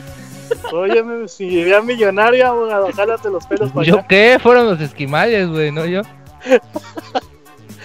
Ay, cabrón, esquimales en la jungla del abogado. Este, la siguiente notita es nada más y nada menos que acerca de un gadget de seguridad hogareña. Si ubican las alarmas para las puertas, esas que son como dos, sen- o sea, son dos sensores que traen un imán adentro. Cuando Ajá. abres la puerta, que ya el imán no hace contacto, pip, pip, pip, suena la alarma y la chingada, ¿no? Ajá. Este, aquí en Japón acaba de salir a la venta por parte de Nintendo. Ahí lo pueden encontrar en la tienda oficial o en Amazon también. Unas alarmas de, de Zelda. Este, con el. Exactamente, con el. Con el sonidito de cuando encuentras un, sí, un secreto. Ajá. O también cuando encuentras la, la trifuerza, exactamente. Pero, pues, ¿tú qué harías, por ejemplo, abogado? Pues lo normal sería ponerlo en tu gabinete donde tienes los juegos, ¿no? Donde tienes tu guardada, no sé, tu edición especial de Zelda que trae la Master Word, la chingada, ¿no? Pero Sí. pues ya ven que los japoneses están hechos con un molde roto, güey. Oye, o en mi caja de Pandora de God of War. Exacto, Uh, ándale. Eh, Este... no me alburé, dicen que tú, tú chavita, los, los pondrías donde están tus dildos. Ay, güey, espérate. No, no pone que viviera en Aguascalientes. Digo, ¿qué? No, fíjate que lo que están haciendo los lo que están haciendo los japoneses es ponerle la puerta del baño este y en, y en la tapa del inodoro. Y pues es el tema que, que está sonando bien cabrón ahorita. Sí, güey, pues imagínate, güey, pues llegar ya así con la vejiga a punto de reventar y lo abres y se oye tarararán, ya no. Uh, Pues sí, te da más poderoso. sí, Güey, güey, yo lo pues, usaría como broma en la casa, así dejas el premio ahí en el baño y ahora sí ya, ya bueno, ese Julio Toma tu trifuerza. toma tu trifuerza. No mames, güey. Son todos pendejos, güey, neta, güey. Ya me voy. ya Ahí no. se ven, güey, ya, güey. Ya vaya por Ah, de los esquimales en Chiapas, no mames. Sí, no mames, abogado. Ay, cabrón, ya me imagino al abogado con su traje de piel, güey, el pinche calorón, güey, de chapa. güey. de, de- de jaguar. De La jaguar. siguiente notita, güey, pues. ¿Eh? Vístete para el trabajo que quieres. Dice. Exactamente. Fíjate, la siguiente notita, güey, Pues, ¿qué podría ser de Japón sin, sin cosas enfermas, no? Y pues está nada más y nada menos que la Expo de Muñecas Sexuales 2017. Si ubican las muñecas esas que se ven súper reales, Sí. cuestan como 10 mil, 15 mil dólares. sí. Ah, pues imagínense que pues una expo de puras chavitas. Ahora sí el paraíso de Camuy, güey, todas las que huelen a PVC, güey. Es que sí están PVC. bien reales, chavos. Ocupo una, ocupo una. Y exactamente la atracción reseña. principal, güey. Ujú. Review Ándale. copy, güey. Comprar una panda cool y la reseña. Que venga con un PlayStation VR o con un Oculus, a ver si es cierto. Este. la atracción principal es que en la compra de tu boleto te dan una copa de vino y entonces han de decir, pues ¿y eso qué pinche tiene de raro, ¿no? En muchos eventos lo hace.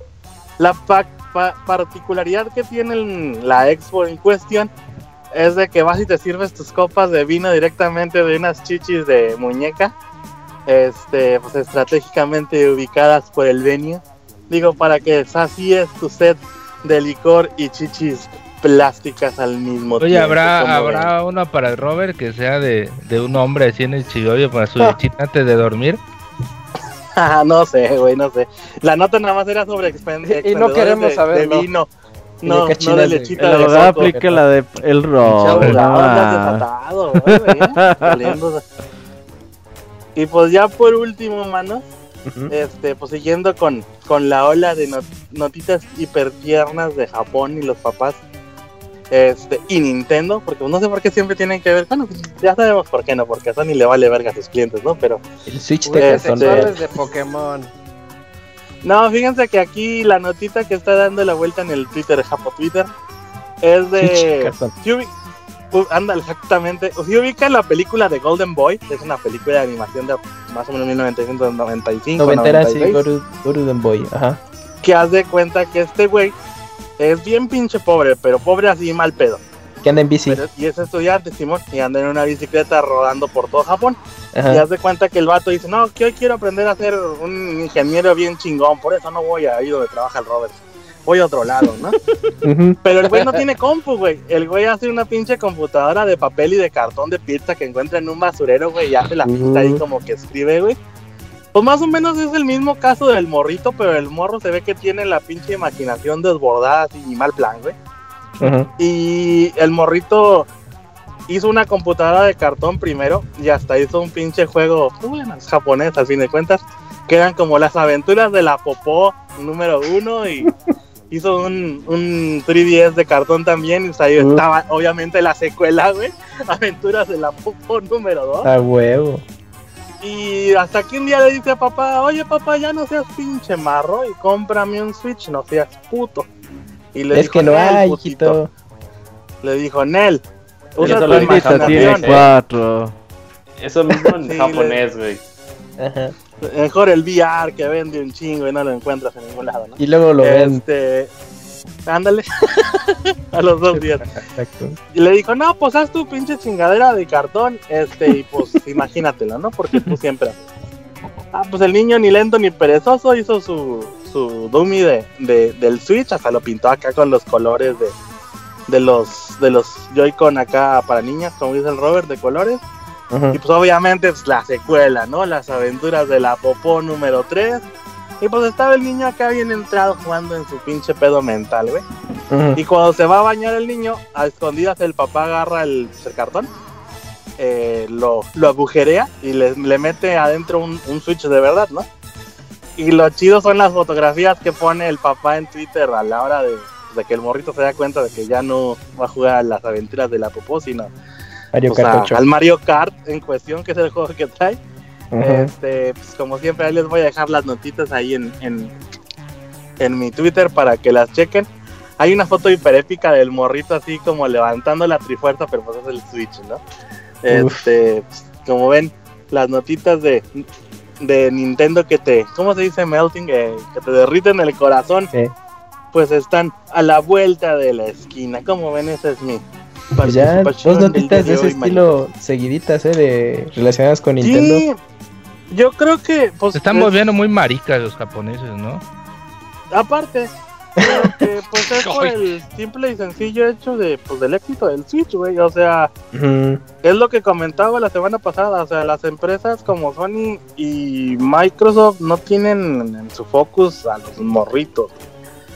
Y pues el abanico que tiene Nintendo, güey, de- pues con sus personajes principales, sin irnos tan lejos con franquicias de terceros. Güey, pues te lo juego un, ruquito de 60 años y te lo juego un morrito de 4 años. Este, por eso pues tampoco no es de extrañar que vayan saliendo este pues notitas de este tipo de ah, niño ciego, ¿no? juega con la popó de otro niño, no madre esas, ¿no? Así que pues Che, el abogado le manda a romper las manos para que no juegue otra vez. Eh, para que no sea marica. Así que pues esa es mi participación del día de hoy, muchachos. ¿Cómo la ven? Muy bien, Panda Cool. Oye, y la frase de la semana. Ajá, la clase de japonés con el abogator. Uy, para la próxima semana, ¿verdad, amigo? No, no, no, no, no. Vamos a ver, ¿qué le ponemos? ¿Qué le ponemos al abogado? Tú, tú te compraste Nada. el sitio, ¿verdad? Ah, pues sí te tengo ahí agregado. A ver, abogado. Vamos a jugar Puyo Puyo, algo así. Mm. Puño, puño. Oshiri no Nakani. Pues, dilo Vas a- después de mí, ¿eh? Ah, Oshiro chingado, no Oshiro no, Nakani. Oshiro no Nakani. Nakani. Nie. Puño, puño, Daisuki. Ah, caray. ¿Cómo? Puño Puño, Dice. Daisuki. Sí. Puño, puño, Daisuki. Sí, no, sí. Ah, Sí. Así que ahora, ahora va la frase completa, abogado. Oh. Pero dilo así con, con ánimo, Oh, así como te, te encantara, güey. Nakani. Puño, puño, Puño, Daisuki. puño, Daisuki. Y eso quiere decir, me encanta el puño, puño entre las nalgas. Eh, pendejo. Ah, ya, vaya, ya me voy. una ya veo, es el abogado. Rápidamente. Nakani. Puño, puño, chavita, puto. Ah, Así que pues para los que nos están escuchando y quieren aprender japonés con el abogado, pues repitan. Las peores clases de nomás, ¿eh? Sí. No repitan del más puño puño. Más inútil. Ah, sí, lo que no te va a servir nunca en la vida. Ajá. Le van a mandar tips al abogado. no. Usé lo del puño puño, ya no me puedo sentar. Y lo va a ver en Ah, Japón, güey. Así de, utilizaré mis clases del chavita. Ajá. Traía unos guantes de alambre de púa, así ahora no puedo sentar. No seas golosa, pinche abogada. Así que pues, eso es Toño por hoy, amiguitos. ¿Cómo les Muy bien. Perfecto, pandita. Pues te agradecemos pues, gracias mucho esta mano. información, Gracias, Panda Kun. Tierna, depravada y etcétera. Ataraishu, Panda Kun. De Toño. Moroño. Sobre hermanos. Cámara de. Gracias. Bye pandita. bye. Y ya se fue Pandita Japonés. Eh, recordamos que ahorita continuamos con las reseñas de Rhyme y de Ultra Street Fighter 2. Así Doble. que no se vayan, vámonos al medio tiempo musical.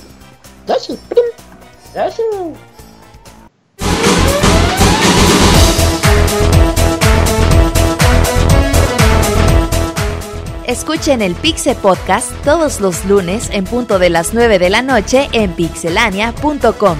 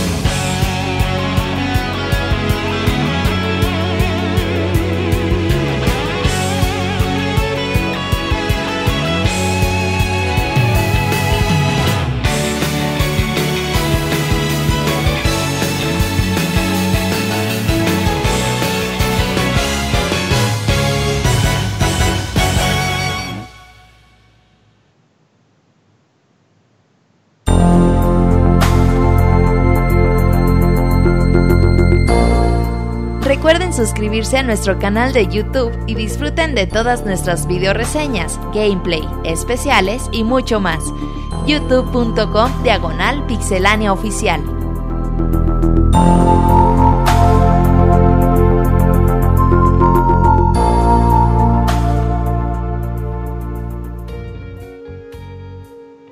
Tras esta canción del videojuego al que yo llamo Wise, pero ya me dijeron que se pronuncia Is, eh, número. ¿qué, ¿qué, número es, Robert? El 8, el que va a salir en septiembre.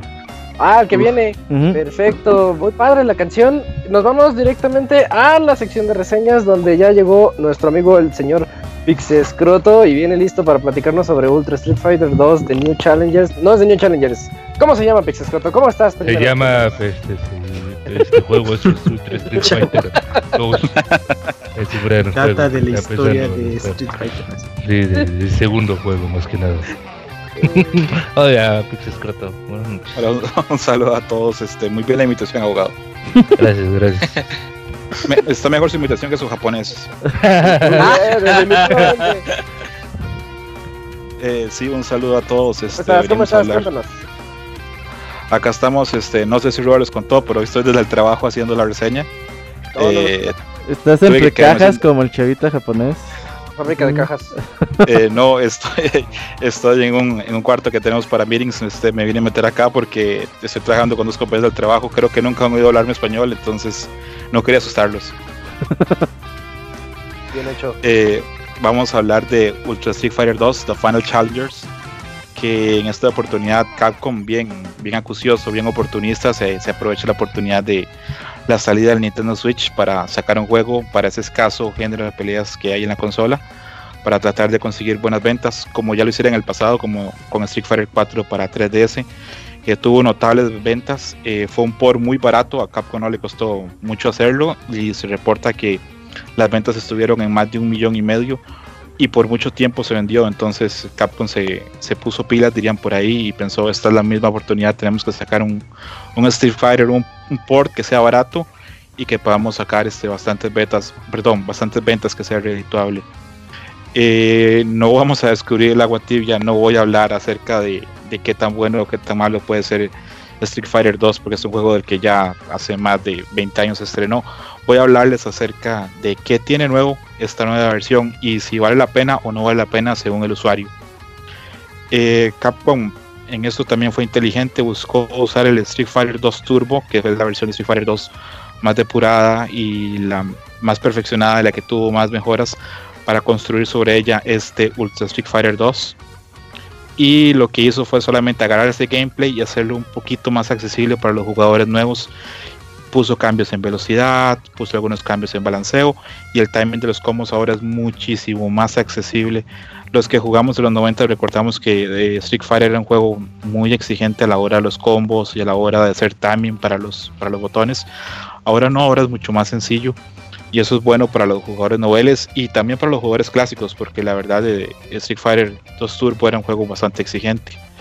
El juego incluye los modos básicos de lo que debe tener un juego de peleas hoy por hoy, el modo arcade, el modo versus, el modo online y el modo training.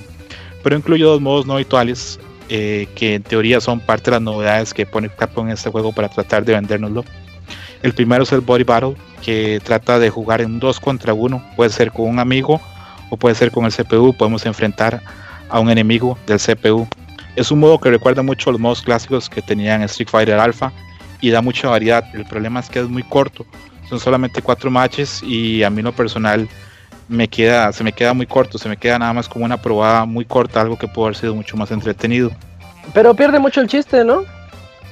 Eh, no, no, no, no, porque en teoría son peleas contra rivales fuertes. Por ejemplo, tú usas, digamos, usas a Ryu y Ken contra un Bison, digamos que está muy fuerte, o contra un Bylon Ken muy fuerte, o contra un Akuma muy fuerte. Entonces tienes, tiene su gracia y son entretenidos, pero como te repito, son muy cortitos. En Street Fighter Alpha, sí, en Street Fighter Alpha permitías hacer un montón de matches y peleas contra un montón de personas. Era todo el modo arcade, ¿no? En el Alpha. Exacto. Era sí, estaba muy chido eso. Y viajabas por todo el mundo y por ejemplo viajabas contra, no sé, cuando ya se peleó contra Fei Long, peleas contra Fei Long y contra Chun-Li, personajes que eran del mismo país incluso, entonces era mucho más divertido. El otro modo no habitual que trae ese The Way of Hado, eh, el camino del Hado, que es este donde usamos los Joy-Cons para hacer los movimientos especiales de Ryu, como el Hadouken, el Shoryuken, contra soldados genéricos de Shadaloo en vista de primera persona. Este modo presenta las ventajas y las ventajas que tienen estos juegos con controles de movimientos que dan variedad y son muy llamativos para jugadores noveles y son divertidos para una fiesta o para jugar con amigos, pero por muy pocos minutos, porque el modo del juego no es tan entretenido y porque los motion control, por lo menos en este título, no son tan precisos o tan exactos. Uh. Entonces, eh, sí, es, es algo es algo que es entretenido por un periodo corto, no, no realmente no es, no es algo como que haga, que, el, que, el, juego valga la pena de comprar. Y lo repito, para gente, digamos, este, para una fiesta o para amigos o algo así puede funcionar, pero para un jugador veterano, para alguien que está muy interesado en la franquicia Street Fighter, no pasa a ser una, de una curiosidad más. El juego tiene múltiples opciones de control y desafortunadamente, eso es uno de los puntos malos del título, las opciones de control influyen mucho en la experiencia del juego. Por ejemplo, si usa los dos Joy-Cons eh, pegados al Switch o pegados al Charging Grip, que es como normalmente uno jugaría con el Switch, no es muy, bueno el control. Los sticks del Switch no están pensados para un juego de peleas. Y la precisión que necesitamos a veces en un juego de peleas exige esa cruceta que en este caso no tenemos. Mm, si usamos solamente un Joy-Con de forma horizontal, solo un Joy-Con, es muy difícil jugar. Street Fighter desde su base está pensado para hacer 6 botones, entonces si lo usas así solamente con un Joy-Con de forma horizontal, en lo personal, yo no considero que tenga las manos este, muy grandes o, pequeñas. Manota. sí, sí, algo. Entonces, este, me cuesta mucho, por lo menos en lo personal, hacer movimientos o poder hacer algo, digamos, eh, con un Joy-Con tan pequeñito. Tal vez para alguien que tenga las manos pequeñas o un niño, podría ser mejor, pero en lo personal me, me quedó de ver mucho la experiencia. Usando el Pro Controller es mucho más efectivo porque tenemos la cruceta y ahí encontramos que el control es bastante bueno, es responsivo y ahí sí sentimos las mejoras que hubo en los controles, en los timing, en los balanceos y el juego se juega bastante bien. Mm, probablemente para alguien que esté muy clavado eh, sería interesante conseguir más adelante. Tengo entendido que el, que el, que el arcade stick de Hori sale a mitad del otro mes y eso sería una buena opción. Aparte de eso, creo que sería compatible con todo ese montón de juegos que tiene SNK en este momento en la librería de Switch, entonces podría ser una opción interesante. En el aspecto gráfico, el juego presenta dos modos. El modo clásico, que es el que sería Super Street Fighter 2 Turbo, con algunos retoques muy pequeños, que solamente la gente que hemos jugado mucho el juego lo notamos, y ese moderno que es una herencia del juego que ha salido hace unos 5 o 4 años, que es el Street Fighter 2 HD Remix, que está basado con aquellos este, sprites que hizo Udon, que a pesar de que son muy buenos, no son tan fluidos como el clásico. Y aparte de eso, este, a pesar de que Capcom hizo un esfuerzo muy grande por agarrar sus sprites y acomodarlos con los hitboxes de, del juego clásico, no quedan perfectos o no quedan adecuados. Para un juego, para un jugador novato, para un jugador novel, el juego está perfecto, se ve bien y la va a pasar bien. Pero para la gente que está muy clavada, que está muy interesada en los combos y ese tipo de cosas, va a haber momentos en que lance un puñetazo y el, el, rival sea golpeado a pesar de que no se ve que esté golpeando el sprite. Entonces, ese aspecto gráfico del juego también le demerita bastante. Aparte, si hemos jugado el Street Fighter 2 Turbo clásico o el HD Remix, no hay una mejora significativa, la verdad. Hablando un poquito del cast del juego, está formado por 19 personajes. Eh, entre las novedades tenemos que Akuma ya no son personajes secretos seleccionables del principio. Y tenemos dos personajes nuevos, el Violent Kent y el Evil Ryu. Que, bueno, no vamos a hablar del origen de ninguno de los dos, este, si alguien está interesado sobre material en internet. Pero son versiones alteradas tanto de Ryu como de Ken.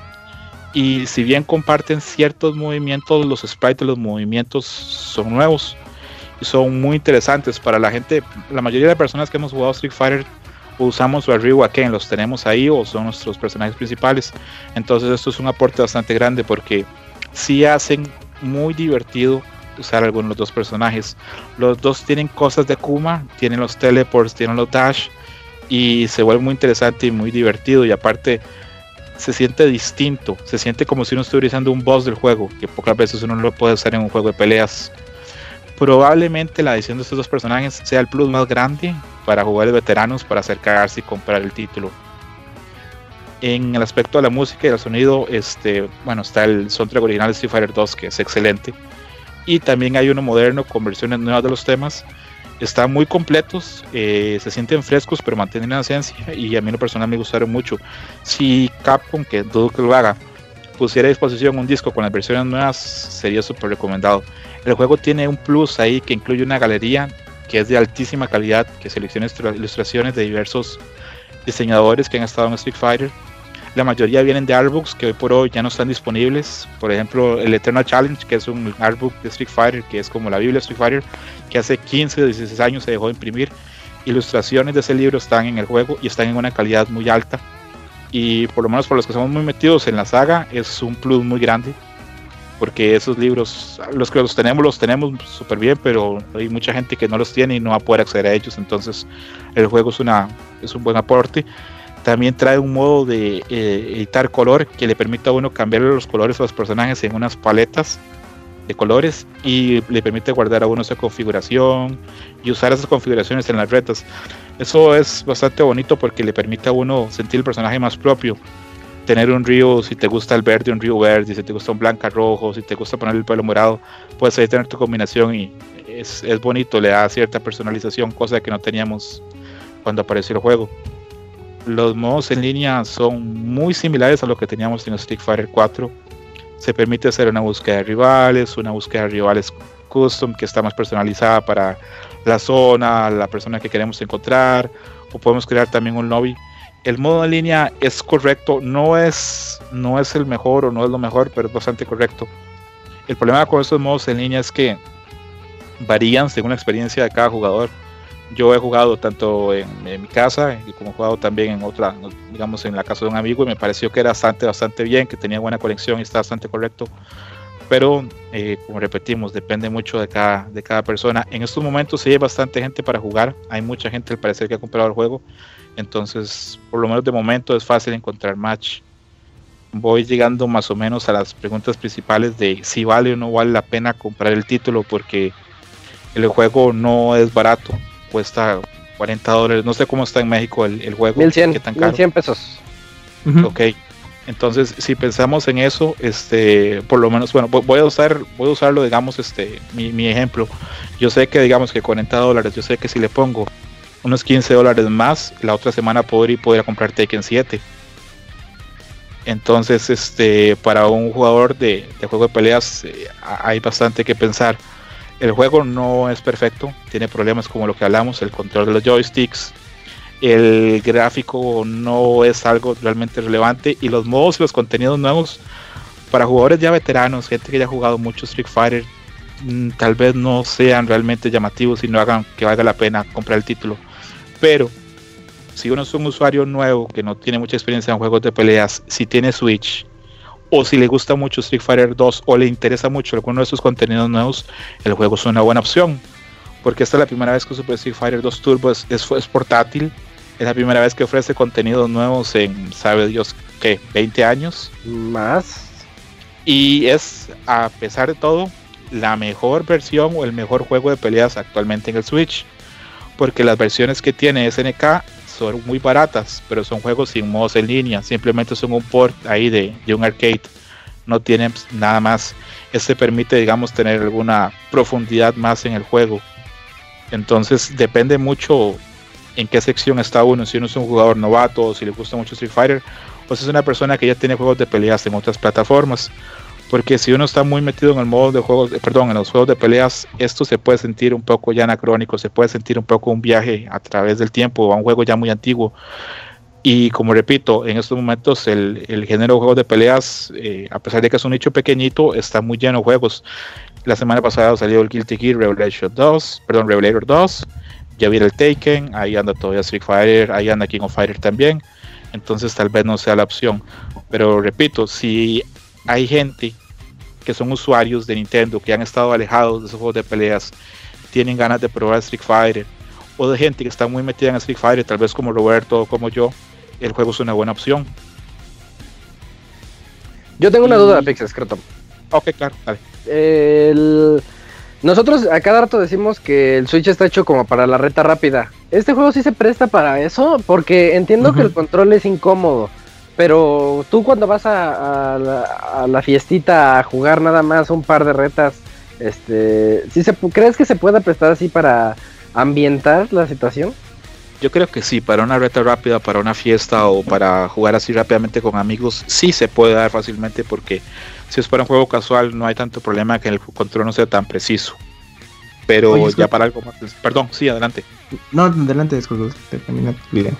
Ok, no, iba a decir que, que para un juego casual o para divertirse o para ir, digamos, a la casa de un amigo y ponerlo y jugar un rato, eh, perfecto. Incluso esos modos de, de motion control, de, de de movimiento, digamos, este, con amigos, súper bien. Se puede pasar bien el rato, o a un niño pequeño, la pueden pasar muy bien con el título. Pero si es alguien que ya está muy interesado así en el modo juego y en el modo de peleas, el juego no cumple en ese aspecto. Oye, Scroto, y bueno, ¿tuviste la oportunidad en algún momento de probarlo con el control pro de Switch? Eh, sí, con el control pro de Switch. Sí, con ah. el control pro de Switch. Ah, el control es muy, no, no te preocupes, el control es muy bueno, la cruceta responde muy bien y es muy adecuado. Con el control pro el, juego está súper bien. El problema es de que en ese caso, pues es un juego que está generando la necesidad de comprar un aditamento más, entonces se vuelve todavía más caro. Entonces, o incluso si pensamos que hay que comprar un arcade stick, que son 150, 160 dólares más, entonces es una experiencia que resulta muy cara para lo que realmente da. Existen opciones más económicas de Fire en el Switch, pero a pesar de que esa sea cara, sigue siendo lo mejor actualmente de peleas. Entonces, si están muy metidos en los juegos de peleas y si tienen un Switch, es, buena opción. No es una mala opción, pero no es óptima, no es obviamente lo mejor. Esperemos que en el futuro lleguen otros juegos. Y le repito, en estos momentos el modo de, el género de juegos de peleas es muy competitivo, hay muchas cosas. En unos días, creo, no sé cuánto es, este, estaba pronto a salir Arms, ¿verdad? Así que 22 días. Sí. Y si bien no es un juego de peleas en el sentido más estricto de la palabra. Eh, permite enfrentamientos, tiene modos de peleas y es un juego mucho más fresco. Mm, habría que ponerlo todo a la balanza para que cada persona sepa qué quiere y qué no quiere, pero sí, es un juego que puede dar mucho para jugadores, digamos, noveles, para experimentados o veteranos, tal vez no tanto. Sí, yo creo que va para ellos, ¿eh? Por ejemplo, yo he visto dos, tres personas que se han comprado el juego y que no son personas que son nacidos en los juegos de peleas y ellos están muy contentos, ¿eh? Están contentos porque al parecer la dificultad de, de la computadora no es muy muy complicada. Y pues ellos escogen a uno, dos, tres, cuatro, cinco personajes y pueden llegar fácilmente contra Bison, sacan a Kuma. Y yo los veo muy contentos eh, con esta situación. Sí, eso hay que dejarlo claro. La fórmula del Street Fighter 2 Turbo, que es una fórmula pues súper depurada por más de 20 años o 25 años de juego, está ahí, está intacta. Es, el gameplay es muy divertido y es muy accesible. Pues ya casi 30 años. Ya casi 30 años. Ya casi. Ya casi 30 años, eso es para Entonces, Entonces, perdón, Camen, sí. Se consideraría, digamos, eh, esta opción de Ultra Street Fighter compra pues ya cuando sea un precio más accesible porque pues sí salió como muy caro para digamos los extras que, que te está incluyendo, ¿no? Yo, yo lo veo así como que es juego más para esperar a que baje de precio. Depende, Camuy. Si te interesan mucho los juegos de peleas o, estás, o tienes ese vacío en la consola, puede ser ya. Pero si, si te puedes esperar, si no eres un usuario tan, tan dedicado a juegos de pelea, sí, puedes esperarte perfectamente. El problema es que, y aquí viene lo interesante, tal vez te esperes unos cuatro o unos cinco meses y tal vez para ese momento ya haya otro juego. Ajá, es que es eso. Y bueno, y es que también con las opciones que mencionaste de juegos de pelea, pues, eh, pues es que hay, mucho, ¿no? Entonces yo creo que, que quizás por contenido y ya obviamente para el interés del jugador más eh, de hueso colorado para el género, quizás prefiera una opción más eh, hardcore, digamos, que pues bueno, darle esta opción a Ultra Street Fighter, no es por demeritarlo, pero quizás pues, como salió a la par con otros, si es de, uy, pues mejor me voy por el Tekken, ¿no? Sí, sí, igual lo, igual lo que es Roberto está súper acertado. Eh, para la gente que no está muy metida en el juego de peleas, que es un, el gran público que compró el Switch, el juego está perfecto, va a ser súper divertido, lo van a pasar bien y, cumple su función de sobra. Mm, ok, entendido. Bien. Pues. Eh, ¿Algo más que quisieras agregar, Escroto? Eh, no, un saludo a todos. Ojalá que les vaya muy bien y aprendan japonés para que no pasen las vergüenzas del abogado. Eh, pues te agradecemos mucho esta reseña, estuvo bastante completa, siento que sí aclaraste las dudas de todos y de todas maneras pues todo aquel que tenga más dudas al respecto, no solo de este, sino de cualquier juego de peleas, pues ahí te, encuentran en Twitter, ¿no? Sí, sí, cualquier duda, y siempre estamos, también estamos en los chats de los torneos y si Roberto no me corrige, creo que un pronto vamos a estar haciendo otro programa porque ya se nos viene el Evo encima, entonces cualquier duda ahí nos pueden escribir. Así es, arroba Pixescroto estuvo hoy con nosotros in the house platicándonos sobre Street Fighter para Switch. Muchas gracias, Escroto. Entonces nos, leemos por Twitter. Un saludo a todos, que les vaya muy bien. Gracias. gracias, bye. bye. Bye. Y después de esta super reseña de Street Fighter, de Ultra Street Fighter 2, The New, no, The Next Challengers. The Final. Eh, the, final, the Final Challengers. The Final Challengers. ¿Por qué no me puedo aprender el nombre? Eh, sigue la reseña de Rhyme por parte de Roberts. Cuéntanos, Robert, este que parece ser el buen juego del año. El buen juego del año, exactamente. Hablemos un poquito de Rhyme, este juego que anunciaron en 2013, me parece, por allá, en una Gamescom y que desde ese entonces el juego pintaba muy bien, era exclusivo de PlayStation en, en aquel entonces. Y después de mucho tiempo estar desaparecido, apenas el año pasado, pues volvieron a hablar de él y dijeron, pues bueno, ya no vamos con Sony, ahora vamos a, a multiplataforma, vamos a Switch, vamos a, a, Play 4, vamos a Xbox One y vamos a PC.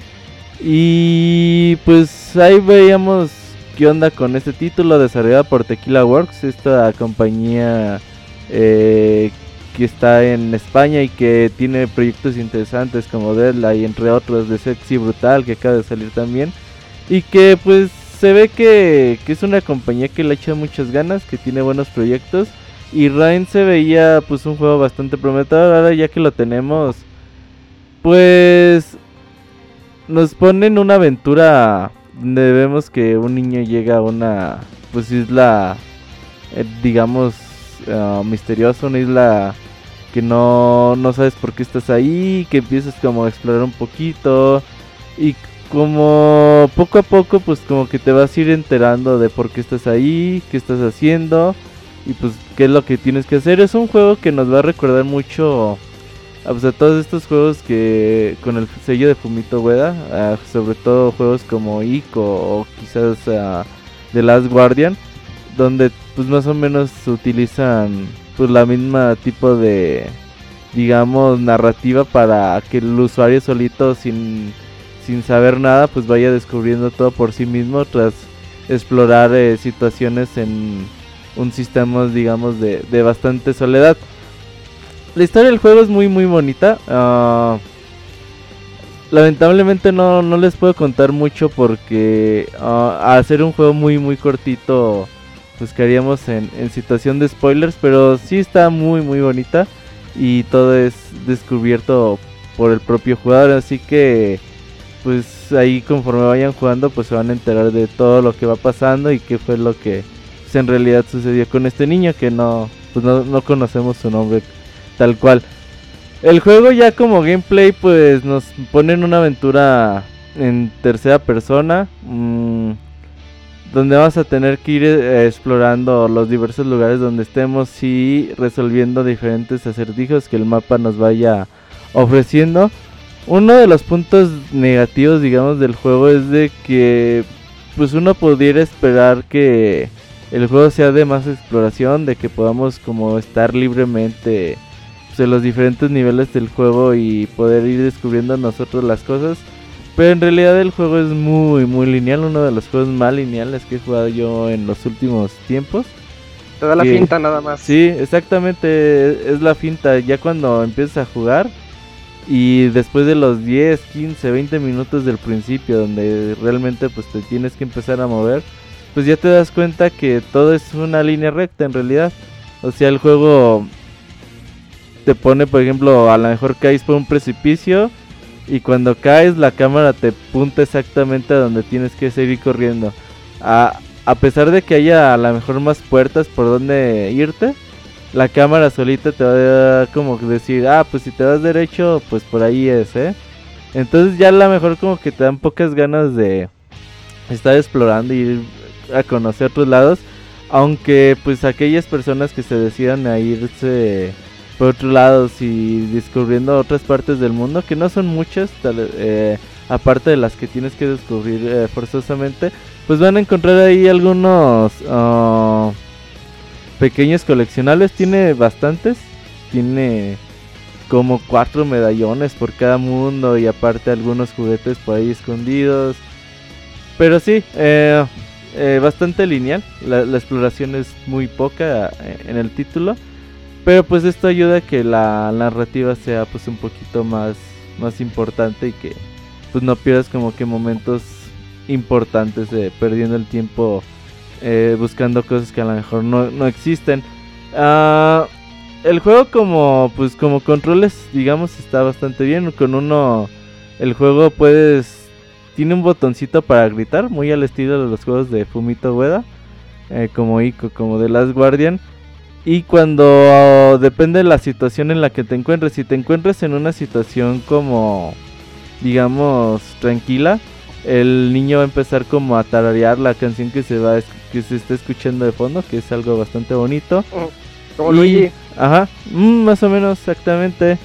Y dependiendo, pues también la situación son los gestos, las caras, a los sonidos que, va a ir haciendo y eso es bastante agradable. Eh, podemos saltar, escalar eh, algunas cosas, eh, trepar paredes, ah, pues todo lo que se hace hoy en día en un juego estándar de plataformas en, 3D. No, no te ofrece mucho plataforma, eso sí el juego.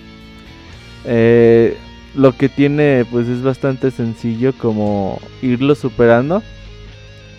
Y pues ah, la duración del juego no se extiende más allá de las 5 horas, 6 horas ya digamos a lo mucho, a lo mejor sí, aquellos que quieren buscar todos los coleccionables se extenderán el juego unas 2, 3 horas más. Y una vez que pues lo terminas, pues te dan muy como que muy pocas ganas de, hacer el replay value, ¿no? De decir, pues ah, pues me aviento otra partida y ya. Eh, te quedas con la aventura que viviste y eh, eh, por primera vez y ya como que dices, bueno, ya. Estuvo muy bonito el juego, pero pues ya no, la verdad no, no lo pienso jugar en un buen rato. Bueno, pero también, también los de Fumito Ueda son cortitos. No, o sea, exactamente, güey. A, los que se parecen. Y para una experiencia también. Sí, pero por ejemplo, a diferencia de Ico, por ejemplo, yo lo he acabado como tres veces. Y a lo mejor Rain dices, bueno, o sea, a lo mejor sí lo acabaría otra vez, pero pues un rato más, ¿no? no, no, no en este año, por ejemplo. Y, eh, el juego ofrece un apartado gráfico bastante bonito. La ambientación es, digamos, una de las cosas más fuertes de lo que tiene el juego. Realmente te hacen sentir que estás en una isla. Eh, esos efectos de brisa, la hierba moviéndose, a los animalitos que están ahí por, pues, por todo lugar, eh, los efectos climáticos cuando llueve, todo ese tipo de cosas están bastante bien hechas y realmente pues, te hacen sentir en donde el juego dice que estás. Y esa es una de las cosas más destacables que, que tiene el título. Ah, gráficamente está bien, el cel shading es bastante bonito, no es un juego potencialmente gráfico muy muy bueno, pero el trabajo de arte le ayuda muchísimo para pues para no decir pues bueno, se ve muy muy bien y como que dices, podría estar mucho mejor, pero pues el, el arte le ayuda mucho a decir, bueno, así se ve bien y pues así se quedó. Eh, lo que sí destaca mucho el juego es en sonido el soundtrack es maravilloso. Aquellos que lo compren en Nintendo Switch van a poder recibir de regalo este soundtrack por el por esos 10 dólares que cuesta además esta versión. Y por ahí del otro día hicieron como hay un trato con una violinista, se llama Lindsay Sterling o Starling. Lindsay Sterling. Ajá. Super violinista internacional. Sí, sacó para ahí uno de los temas de Rhyme antes de que saliera el juego y la verdad está muy muy bien su video, la música está muy muy buena y le echan muchas muchas ganas en, en hacer toda esta música que quedara de acorde al juego y pues que fuera muy bien. La música sí es bastante bastante destacable en el juego. Mm, la verdad es que Rain es una aventura bastante bonita. Digamos que como juego, pues el juego no, no, no destaca mucho más allá de lo que es un juego de aventura en tercera persona. Eh, bastante sencillo, es prácticamente una línea recta con unos acertijos no muy complicados en sí. La propia Tequila uh, Tequila Works decían, pues bueno, no queremos que los usuarios como que estén hasta atascados mucho rato tratando de resolver los acertijos. La mayoría los van a resolver en pocos minutos. Ya si se tardan mucho, mucho, yo me tardé unos 20 minutos porque la... Eh, no sabía que se podía soltar en una cosa, güey, pero... Ah. no te pusiste vergas, Exactamente, pero pues ya de ahí en fuera la mayoría se resolvían a los dos intentos, ¿no? A, lo mucho. Mande. Eh, sin haberlo jugado, así como lo platicas, se me figura como un Brothers. Brothers, ah, claro. no, ¿eh? ¿No? No. Es un poco más que Brothers. Mm, es que a mi Brothers yo, lo, comparo con Ico, Brothers. ¿A poco? Pues es que... Sí, yo, yo sí lo, veo muy iquesco. Yo no. Es que ¿eh? Brothers es una muy buena experiencia, pero es, es que dura muy poco. Entonces sí te quedas como que pudo ofrecerte más eh, ese juego y, termina siendo solamente de juego de una sesión y ya. Entonces ahorita por lo que comentas de Rhyme, al ser como muy lineal, eh, pues ya una vez que lo terminas, ya no tienes como una excusa como para retomarlo. A lo mejor, por ejemplo, Ico y Shadow de Colossus, pues puede que incluya ciertos elementos que te hagan volver y a lo mejor sacar alguna, algunos extra que pueden influir ligeramente en, tu final, ¿no? Pero, pero en el caso con Rain, pues tal parece que no es así. Fíjate. O sea, digo, no es por debilitarlo, pero no sé. En algo que, que se parece en Rain y uh, Brothers A Tale of Two Sons, considero que ambos como juegos eh, son bastante normalitos, o sea, no son muy destacables. Por ejemplo, Brothers eh, tenían pues la mecánica de mover a cada uno de los hermanos con los dos sticks, ¿no? Entonces como que con uno hacías una cosa y con el otro otro y como que ayudabas como que siguieran su camino ambos. Pero la historia destacaba bastante y te ayudaba como que le daba un plus. O sea, un juego normal, digamos que le daba un plus muy bueno a la historia en Brothers Tales of Y en Rime sucede exactamente lo mismo. Rime es un juego normal eh, no muy destacable, con una muy buena ambientación, con una muy buena música, un apartado gráfico correcto, pero que la historia le ayuda a tener un plus extra.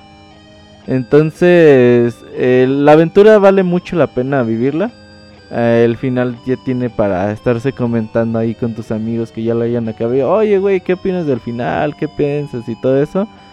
creo que la historia también le agrega un valor ah, eh, bastante atractivo a, a, Rhyme y bastante recomendable, hace que, el juego sea al final de cuentas.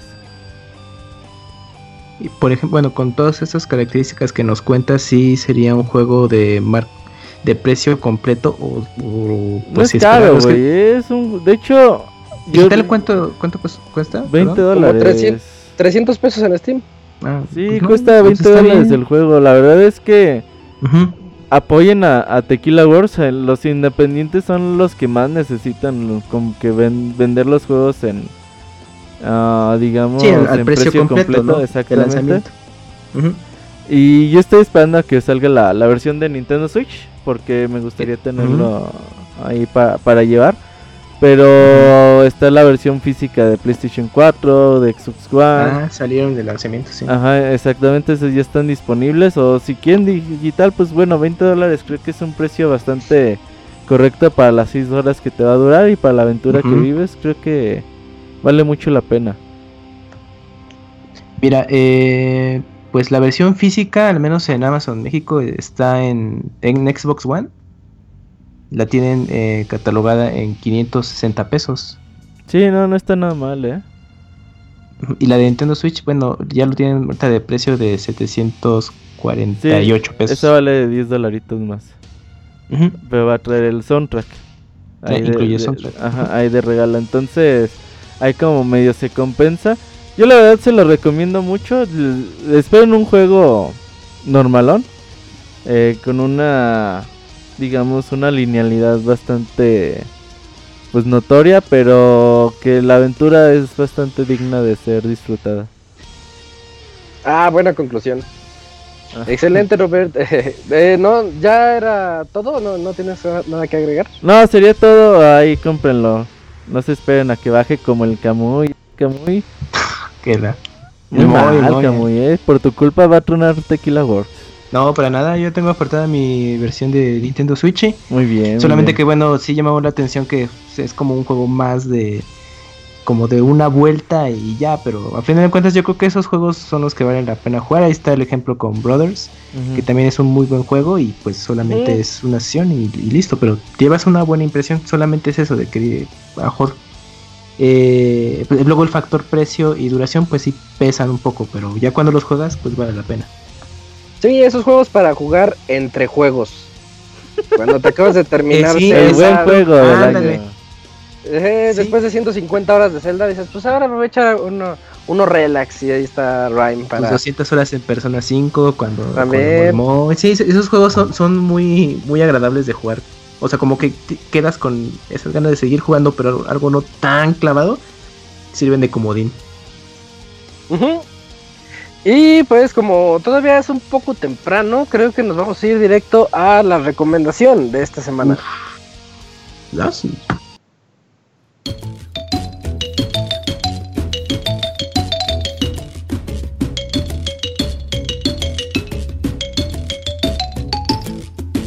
Escuchen el Pixe Podcast todos los lunes en punto de las 9 de la noche en pixelania.com.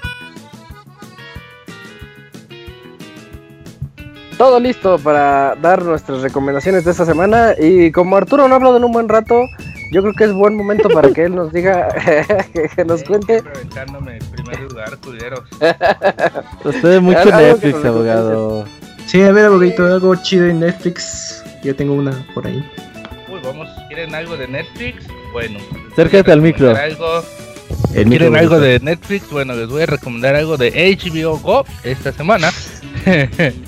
es una serie que se llama VIP, B, V, E, E, B, E, E. Es una serie de comedia donde sale Julius Dreyfus. Una ¿Julius quién?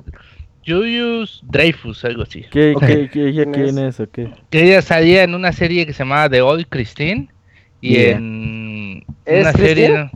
Sí, es Christine. Ah, ok, ya sé que. Y salía también en otra serie, creo que. No Ay, no me acuerdo cómo se llamaba, pero es vieja, bastante vieja. y que está también en Amazon Video. Seinfeld, sí, ella es de Seinfeld también. Y en esta hace el papel de una vice vicepresidenta, pero que es una porquería de gente. Pero es muy, muy, muy divertida, de verdad. Es otra de las series de HBO originales que son muy divertidas. Y yo creo que son de esos son pequeños capítulos de 22 minutos, 23 minutos, 24 y son muy disfrutables, tienen muchos, muchos, muchos chistes negros, pero muy muy cabrones, así de por ejemplo, soy la, voy a ser la única presidenta que orina sentada, bueno, a excepción de este de Ay, ¿cómo se llamaba el presidente? Este Ay, mal chiste. ya, ya, ya arruinó el chiste. chiste. Teddy Roosevelt. ah, no. No, ya, bueno, no está chida no está chida. Con salsa chida.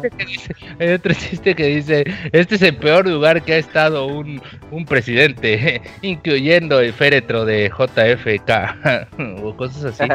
Pero, pero que son muy divertidos. O sea, no, tal vez ahorita en el contexto no serían tan divertidos, pero son, es muy divertido. Así que, pues, véanla, ¿no? Y ahí está HBO Go, que les cuesta 123 pesitos al mes y tiene mucho contenido, la verdad. Eh, buena recomendación. De hecho, a mí sí me gusta el trabajo que ha hecho ella. The New Adventures of Christine, sí, se me hacía una buena serie que acabaron cancelando muy pronto. Sí. Eh, Nomás tú la veías. Estaba buena. Eh, Camuy, ¿qué nos recomiendas? Bueno, pues eh, yo sí quiero recomendarles una serie de Netflix. Eh, pues se llama la serie eh, Samurai Gourmet la cual hace poco empecé a ver y se me hizo muy interesante. Trata de un hombre que, bueno, se sitúa en Japón, es un hombre jubilado y pues no tiene mucho que hacer. Entonces hasta que un día empieza a rondar por su vecindario y empieza a conocer los lugares donde hacen eh, comida y empieza a a disfrutar de la misma, pero tiene de pronto una como visión de qué haría un samurái para poder eh, demandar o disfrutar una buena comida. Entonces eso es lo, interesante de cómo tiene estas visiones este, esta persona jubilada para poder eh, ahora sí que conocer y distintos lugares y pues saborear los distintos platillos que va a encontrar durante su recorrido. La serie consta de 13 capítulos, duran 18 minutos, un poquito más eh, breve de lo usual. Y la verdad tiene un muy buen ritmo eh, y se va rapidísimo el capítulo y pues obviamente quieres continuar eh, viendo qué va a pasar con, con esta persona y qué otro tipo de vivencias va, va a tener, sobre todo con, con este místico samurai que luego tiene sus apariciones. Eh, y pues la serie la pueden encontrar sin ningún problema en Netflix y pues bastante recomendable para los que quieran conocer algo diferente de, Japón que es en esta ocasión es enfocado a la comida que la verdad cada vez que vean un capítulo pues sí les va sí se van a quedar con mucha hambre. Oh bien. Eh, de hecho cuando comenzaste a platicarlo creí que iba a ser una serie más orientada a la comedia pero parece que no. no, no, pero nada, sí es, sí es como más enfocado a todo el proceso de, de la comida pero como de una forma muy, muy casual, así de que de pronto, ah, mira, un restaurante de comida china, ¿no? Y se enfoca a hacer eh, al platillo típico que es el ramen. Y ya te cuentan su experiencia de cómo, cómo degusta el platillo, ¿no? Y, o, cosas de ese estilo, eh, pues como más relajado. Y se me hizo muy interesante porque es enfocado en ese tema, no es tanto así vivencias de de lo que mejor puedes ver en, en o de cosas grotescas. Exactamente, sí, de comer mucho. Es como le, llaman este tipo de series como un slice of life, pero enfocado a la comida ah, y muy, muy, muy ligero. O sea, lo, ves y dices, ah, mira, pues este es el sentir y realmente te llama la atención como conocer los platillos que hay allá. ¿Cómo se llama?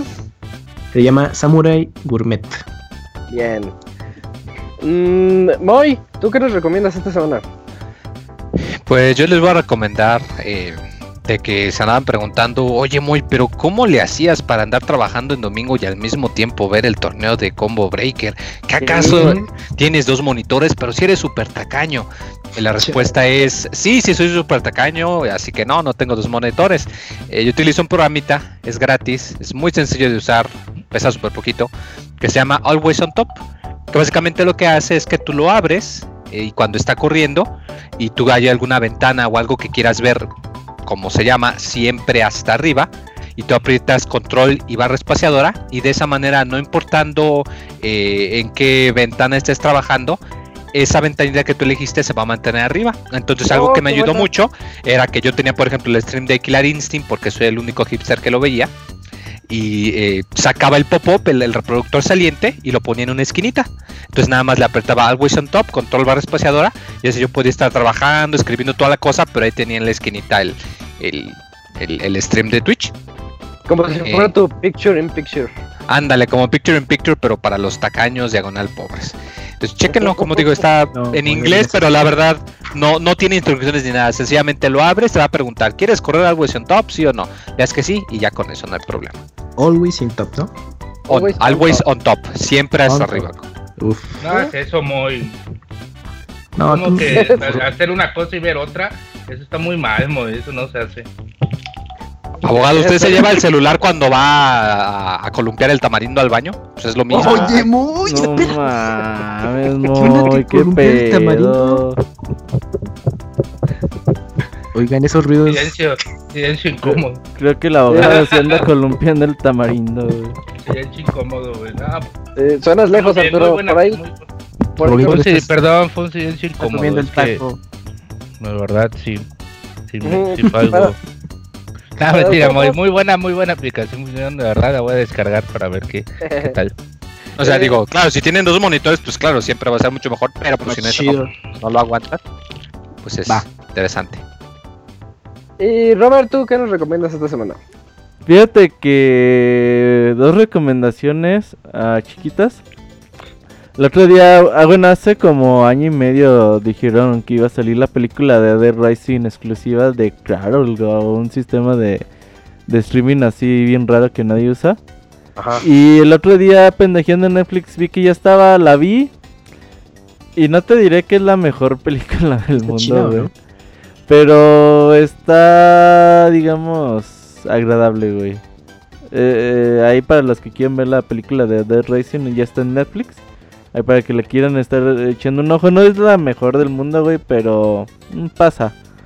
Eh, es pasable. Y la segunda recomendación es, eh, la semana pasada anunciaron el juego de Raiden 5 para PlayStation 4 y PC. Raiden había bueno, Raiden 5 había salido en exclusiva para Xbox One hace como dos años y las copias físicas habían sido ya imposibles de conseguir, ya estaban a precios de 2, 3 mil pesos. ¿Es Y el bueno, robot ya- ese que sale en Metal Gear? no, güey. Ah, perdón.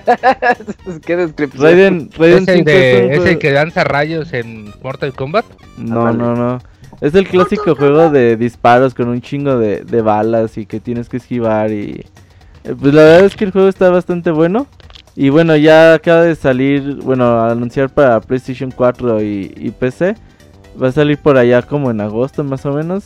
Y la edición física incluye soundtrack, así que ya está por ahí disponible en Amazon México. Por ahí Camuy, Julio y yo Ah, ya es lo apartamos. Icaruga, Algo así. Sí, exactamente, güey. Entonces, bueno. estos juegos de naves se suelen suelen ser muy escasos y luego adquieren precios bastante estratosféricos en el mercado, así que aquellos que les gustan, si lo piensan comprar, pues vayan haciendo su preventa. Ah, buena recomendación. Raiden, ¿qué? 5. Raiden 5. Ajá. Bien. Eh, ah, por último, yo les tengo la recomendación de, siguiendo que, eh, la tradición de este podcast de que todos recomendaron Netflix, a excepción de Always on Top. Eh, creo que no Yo se ha hecho la recomendación hasta ahora. El Bojack Horseman en Netflix es una caricatura donde la van a identificar luego, luego es como un caballo que tiene eh, antropomorfo, o sea, tiene como cuerpo de humano pero cabeza de caballo y es una caricatura de Netflix, de los originales de Netflix, cuando una serie original de Netflix tenía valor, no como las de hoy en día. Y- Bueno, ahora sí, sí, pero ahora hay mucho montón, ¿no? Ah, sí, ahorita ya es demasiado basura ahí. Y, y yo, yo era muy reticente a verla, como que no quería ver esa caricatura, decía se ve rara, no, no de chiste. Y después ya cuando me puse a verla hace un par de años, me di cuenta que tiene un humor negro bastante claro, así... eh, no les voy a contar los chistes porque luego salen mal, ¿verdad, Arturo? Eh, pero, pero sí, chequenla, chequenla. Es, es- de hecho, es serie para adultos. Tiene un- un- un- muchas referencias para Era los Frank, que ya son. pues, por cierto. Ay, ajá. Estaba el Oh, es verdad. Eh, muchas referencias para los pues adultos mayores de que será 24, 25 años, que yo creo que somos Somos mayores, no no, me refiero a mayores de 24 o 25 Ah, años que pueden entender ciertos chistes clásicos. Eh, bueno, chequenla, es Bojack Horseman en Netflix. Y, y ya, ya llegamos a la sección. Que tengan depresión, si tienen depresión no la Eh, miren. e- esa es buena observación, es demasiado depresiva la, la caricatura, ¿eh? Pero juegan con el tema de, de la depresión y de esas cosas de drogas y de decaimiento social muy bien, muy, de una manera muy inteligente. Está, está bastante padre. Y nos vamos entonces directamente a la sección de correos. Eh, les recuerdo de una vez, es podcast.pixelania.com para que nos escriban rápidamente mientras vamos a leer los que tenemos aquí. Manda tus saludos y comentarios a nuestro correo podcast.pixelania.com. Correos, saludos. Eh, Camuy, ¿tendrás algún correo esta semana? Me parece que llegaron como unos tres o cuatro correos. Sí, estaba, van acumulados cuatro. Mira, el primero es de Checo y dice: Felicitaciones atrasadas. Ah, sí. Hola, banda pixe- pixeleadora. Aquí Sergio, reportándome para decir el cómo me ha llenado de alegría el pasar de los 300 programas. Y aquí me encuentro, más de 10 semanas después de cumplir esos 300 programas, pensando aún en las palabras para felicitarlos.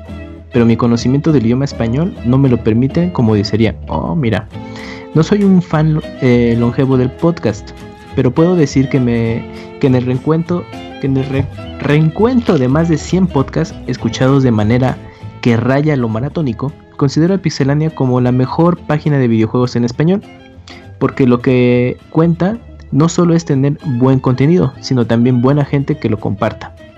Y es que todos los integrantes reflejan tanto carisma como gusto por lo que hacen. Los momentos graciosos y los momentos en los que ah, he salido de malas situaciones gracias a ustedes ahora son indescriptibles. Y lo último y definitivo que viene que vine a decir es felicidades y sigan así. No nos dejen de dar sonrisas y sobre todo que Robert siga siendo la misma loca que inició y mantiene esto. Gracias y recuerden que el futuro los escucha. Ah, muchas ah, pues gracias. ¿De, dónde será? No, no, no nos especifica exactamente de dónde es. Dice que de, diga A lo mejor es chino, güey. Ándale, ya me dio miedo. Eh, mm, Arturo, ¿tienes el que sigue, por favor? Sí, el de Mario Gregorio. Ese, sí, ese sí. Dice, hola estimados pixedáneos, les mando mucha buena vibra y ahora se ha dado por terminada la producción de PlayStation 3. Mencionen sus juegos favoritos de la consola, sean por porta, reediciones, versiones HD, puntos buenos o malos que recuerden como juegos que no salieron. A ver amigos, ¿cuál es el suyo? Metal Gear. ¿Cuál, cuál, cuál?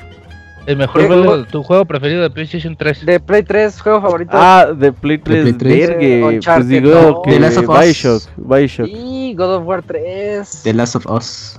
The Last of Us. Eh, tiene muchísimos, ¿eh? De hecho, es mi consola favorita. Yo digo que Bioshock. Uf. Uy, yo digo que Nino Kuni, quizás. También. ¿Y Moy? ¿Moy? Moy, el juego favorito de Play 3. Ya dije Nino Muy probablemente Final Nino Fantasy Kuni 14, ¿no? Nadie dijo Resistance. Uf, no más, güey, el que dijera Resistance lo corremos a la verga del podcast. el Big Planet Cards o algo así, güey. Eh, Mod Nation Racers. Uf, eh, no más. Sí, está bueno. Socom 4. Socom, sí, sí, sí. Todo Socom. Mm, bueno, vamos, dice, planean ir este año de 3 y así que hemos cerrado el hospedaje. Uy, este año puro streaming, amigo. Y dice, Pixemoy, esta pregunta es solo para ti. ¿Te gusta o te encanta? Respuesta, ah, la banda todavía no, toca. Uy, dice, abogado, ¿qué le gusta más, el rifle o la pistola en los videojuegos? o sea, ataque a larga distancia o a corta distancia. Eh, yo prefiero Dicen que el abogado es de ataque a larga distancia, un revólver. De corta una distancia. Buena pistola. Es una buena sí, que no hay Arturo dicen que es corta distancia. Dice, espero que tengan mucho éxito laboral, físico, psicológico y sexual para todos los pixeláneos. Camuy, mándame un saludo de despertador de Punks o de despertador de abogado. ¿Cómo el despertador de abogado? ¿Cómo Algo así. ¿Por qué mienta madre Punks cuando está haciendo eso? No tengo idea, abogator. Muy bueno. Dice... Ya, ya acaba su saludo. Y ahí termina, ¿no? Ah, Mario Gregorio.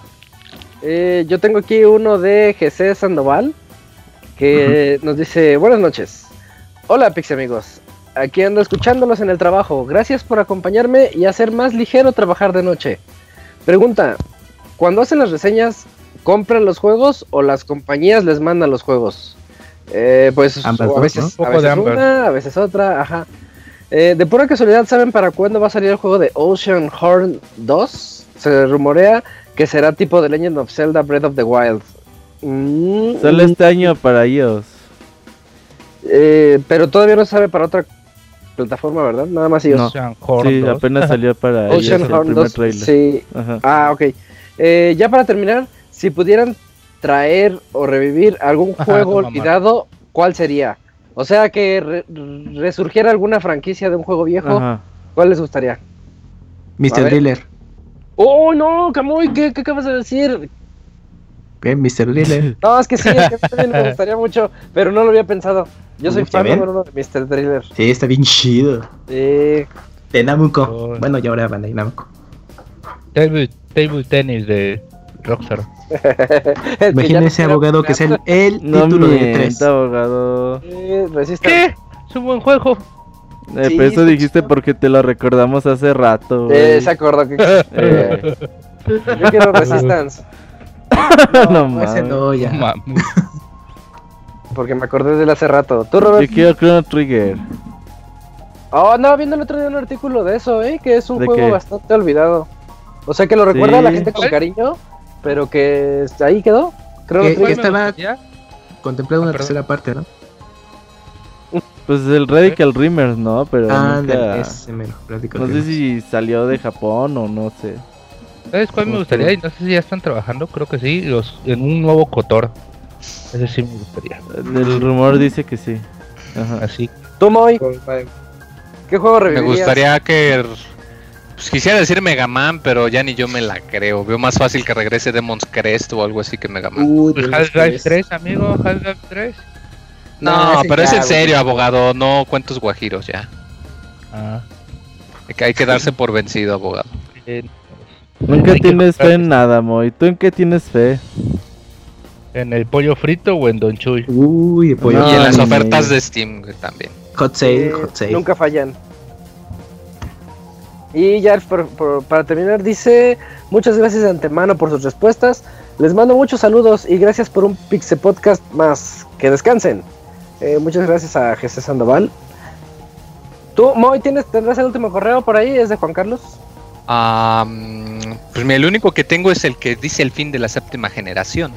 Eh, Sí, eh, que ese- parece que ya ¿Qué Este- cargo de no deseados? Ya. es el único que tengo. Mario Gregorio Sánchez. Sí, Sí, sí, ya. ya, ya lo leímos. sí, ya lo leyeron. A ver, tengo Jesús ¿Qué es tu Sandoval. bandeja, No, no, Carlos? Cruz. Fue ese, ese. Ese, mero, ese mero muy bien. Hola. Eh, Moy se dio Dando cuenta 50 felicitaciones la después. continuidad de su proyecto ya casi es la E3 y me gustaría preguntarles hasta la fecha cuál ha Muy. sido la mayor sorpresa o el juego que más les haya emocionado de los pasados E3. A mí el que más me gustó fue Gears 4. Gracias y que tengan buena semana. Buena pregunta, ¿cuál fue el juego más emocionante en un E3 para ustedes? Eh, The Last Guardian. Tyler Princess. Yo creo que yo sí hubiera llorado y gritado si hubiera estado presente en el de Shenmue 3. Bueno, Me sí es. Me cayó de sorpresa. Ujú. Agent. Nah, abogado. Ese- guapo que- Ese abogado, no mames. Cuando anuncien GTA, Poli 2. GTA, es GTA, GTA emocionar. 4, GTA 4. ¿La anunciaron en una de tres? Esa es la pregunta. Sí, no, no fue cuando llegó con el, con el tatuaje. El tatuaje, sí. Ah, sí, cierto, sí, sí, Peter cierto. Moore. Peter Moore, Bueno, cuando se dedicaba a los videojuegos, amigo. Ahorita ya es este presidente de Liverpool, qué madre. Ujú. Ey, ujú, el foot. sí, con- con eso termina nuestro, nuestra sección de correos electrónicos. Pero, Robert, ¿tienes por ahí Facebook? Ahí tenemos Facebook, ahí te va. El Mario Ah. Gregorio que dice, los mando correo y les mando Facebook. Buenas noches, Ok. Pixe Pandilla. Gracias por su programa que cada lunes hace más ameno la semana. Me da muy gusto que sean tan open mind con sus integrantes de capacidades especiales como Moy, como Robert, como Martín, como el Panda, como Kamui. Dadas tus habilidades especiales de Pikachu y Yoshi, ¿es porque eres un castriti? Castrati. Castrati. ¿Qué es eso? No, no, no, que pues, está castrado el Kamui para tener esas voces. No, para nada. Cas- Castrati es, es el que, no recuerdo en qué reinado, que ponían a proteger a dos, dos hombres a las princesas, pero para que no se pasaran, pues los... ¿No eran los eunucos? Estos son los eunucos. No, pero también estaban los castrati, ¿no? No, pero nada, pues, de historia no sabemos nada, así que olvídenlo. pero pues no, no, para nada. o sea, no te has castrado. No, para nada. ¿Qué pasó? ¿Y piensas hacerlo? Sí. No, para nada, nada más es práctica para hacer esas voces de One Hit Wonder y ya. Y ya. Lore, Vaz- Lore Velázquez, hola niños o jóvenes que se la pasan jugando. Mi esposa escucha su programa y las oraciones que los escucho me resultan raro que molesten tanto a Moy por su sexualidad. Ya que no es malo que sea un niño al que le gusten los hombres. Moy, cuando quieres salir del closet sal con orgullo y con la frente en alto. No tiene nada de malo que seas diferente y especial. Espero no sean tan pesados con el Moy. Saludos a todos y manden saludo a mi esposo Mario. se me hace que es esposa de Mario Gregorio, güey.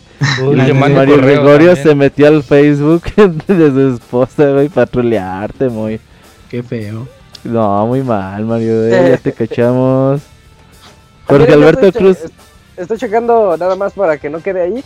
Tenían razón, Eunuco es eso. Castrati es denominación que se utiliza para referirse a cantantes sometidos de niño a una castración para conservar su voz aguda. Para que no, sí, para que no se les cambie sí. la voz. Muy bien. Dato cultural. Jorge qué Alberto caray. Cruz Cristóbal. Buenas noches, amigos de Pixelania. Aprovechando las hot sales, ¿ustedes qué elegirían? ¿Juegos, controles, palancas, audífonos? ¿Ustedes qué audífonos me recomiendan buenos, bonitos y baratos? Saludos. Isaac ahí es el experto en audífonos. Pero Isaac, puros de Pero- 5 mil pesos para arriba, güey. Pero no- Por cierto, había unos, había unos audífonos en oferta en Amazon 3900. Los son Bose 25 con cancelación de Uh, sonido. pues, sí. Gran precio. Pues 3 mil Pero hay un, hay un problema. Son esos seis. Bose- 400. Esos Con eso- necesitan baterías, baterías Sí, doble A. que tú doble A. compres doble Ah, A, no, yo no entonces, quiero nada. Por Eh, eso pero pues una de esas recargables. ¿Cuál prefieres, los 35? Eh, sí, Quiet Comfort 35. No Sí, mames, 8 mil esas de- sí, pero no le preguntan a de audífonos, al menos que tengan 600 dólares de presupuesto. Solo no compren nunca Beats, esa es mi recomendación. No compren Beats. Ok. Ah, Yo pa- para jugarlos, para jugar No. y a lo mejor si tienen proyectos de podcast o hablan mucho por Skype o algo así, Los HyperCloud, eh, re- ya sean los Revolver o los eh, HyperCloud 2, son dos buenos audífonos y en la hot sale están ahorita en oferta, 1500 Compré pesos. unos, es- yo digo, no compren Skull Candy, estos también están de la chingada. Sí, pero al menos no son tan caros como Beats. Eso sí, yo tengo unos, ¿qué? Unos Astro A40, esos son muy buenos. Mira, si quieren invertir- invertirle un poquito, y hablo de alrededor de los mil pesos, yo siempre Sí, sí. recomiendo los, los Bose eh, Sound Sport o Sound True, que a veces, de, de seguro ahorita en la hot sale los van a poner en descuento. Eh, los he visto, lo más barato que los he visto son mil pesos, sin micrófono, sin manos libres, nada más el puro ¿No sé audio. qué? Los Sound True o Coin- no, so- Ujú. sí, Sound True o Sound Sound True. Sport. Ok. Sounds true. Sí, ya, No lo Robert, hallo, pero bueno. Ah, está en Facebook, ¿eh?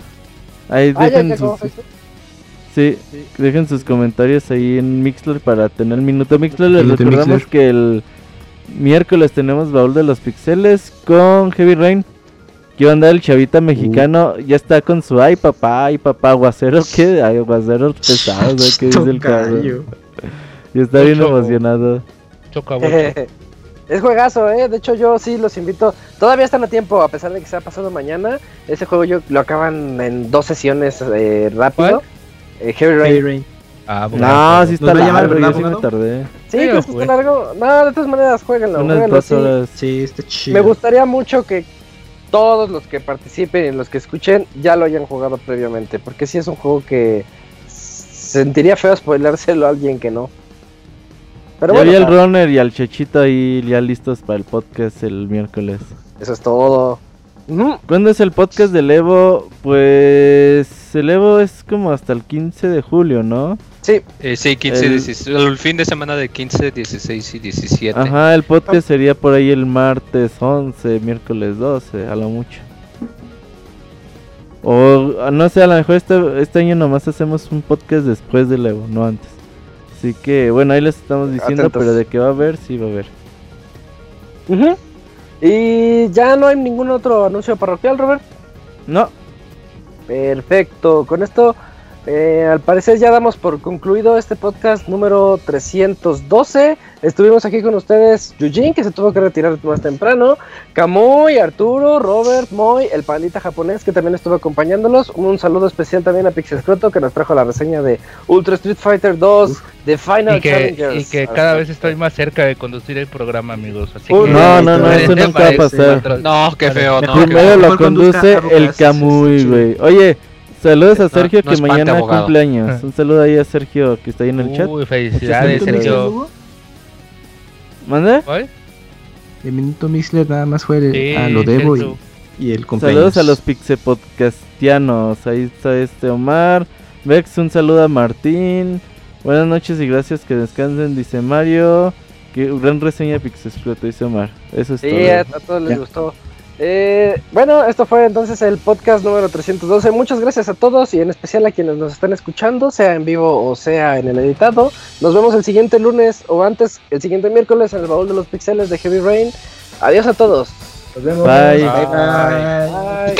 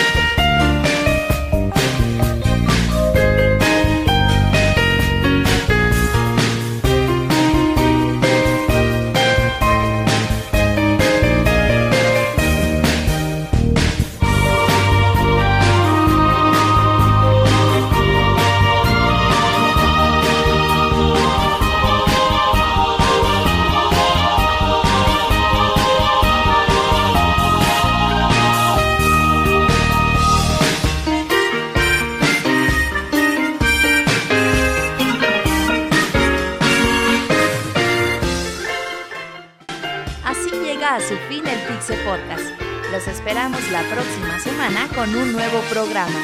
Búsquenos en iTunes como Pixelania y descarguen este podcast. Muchas gracias y hasta la próxima.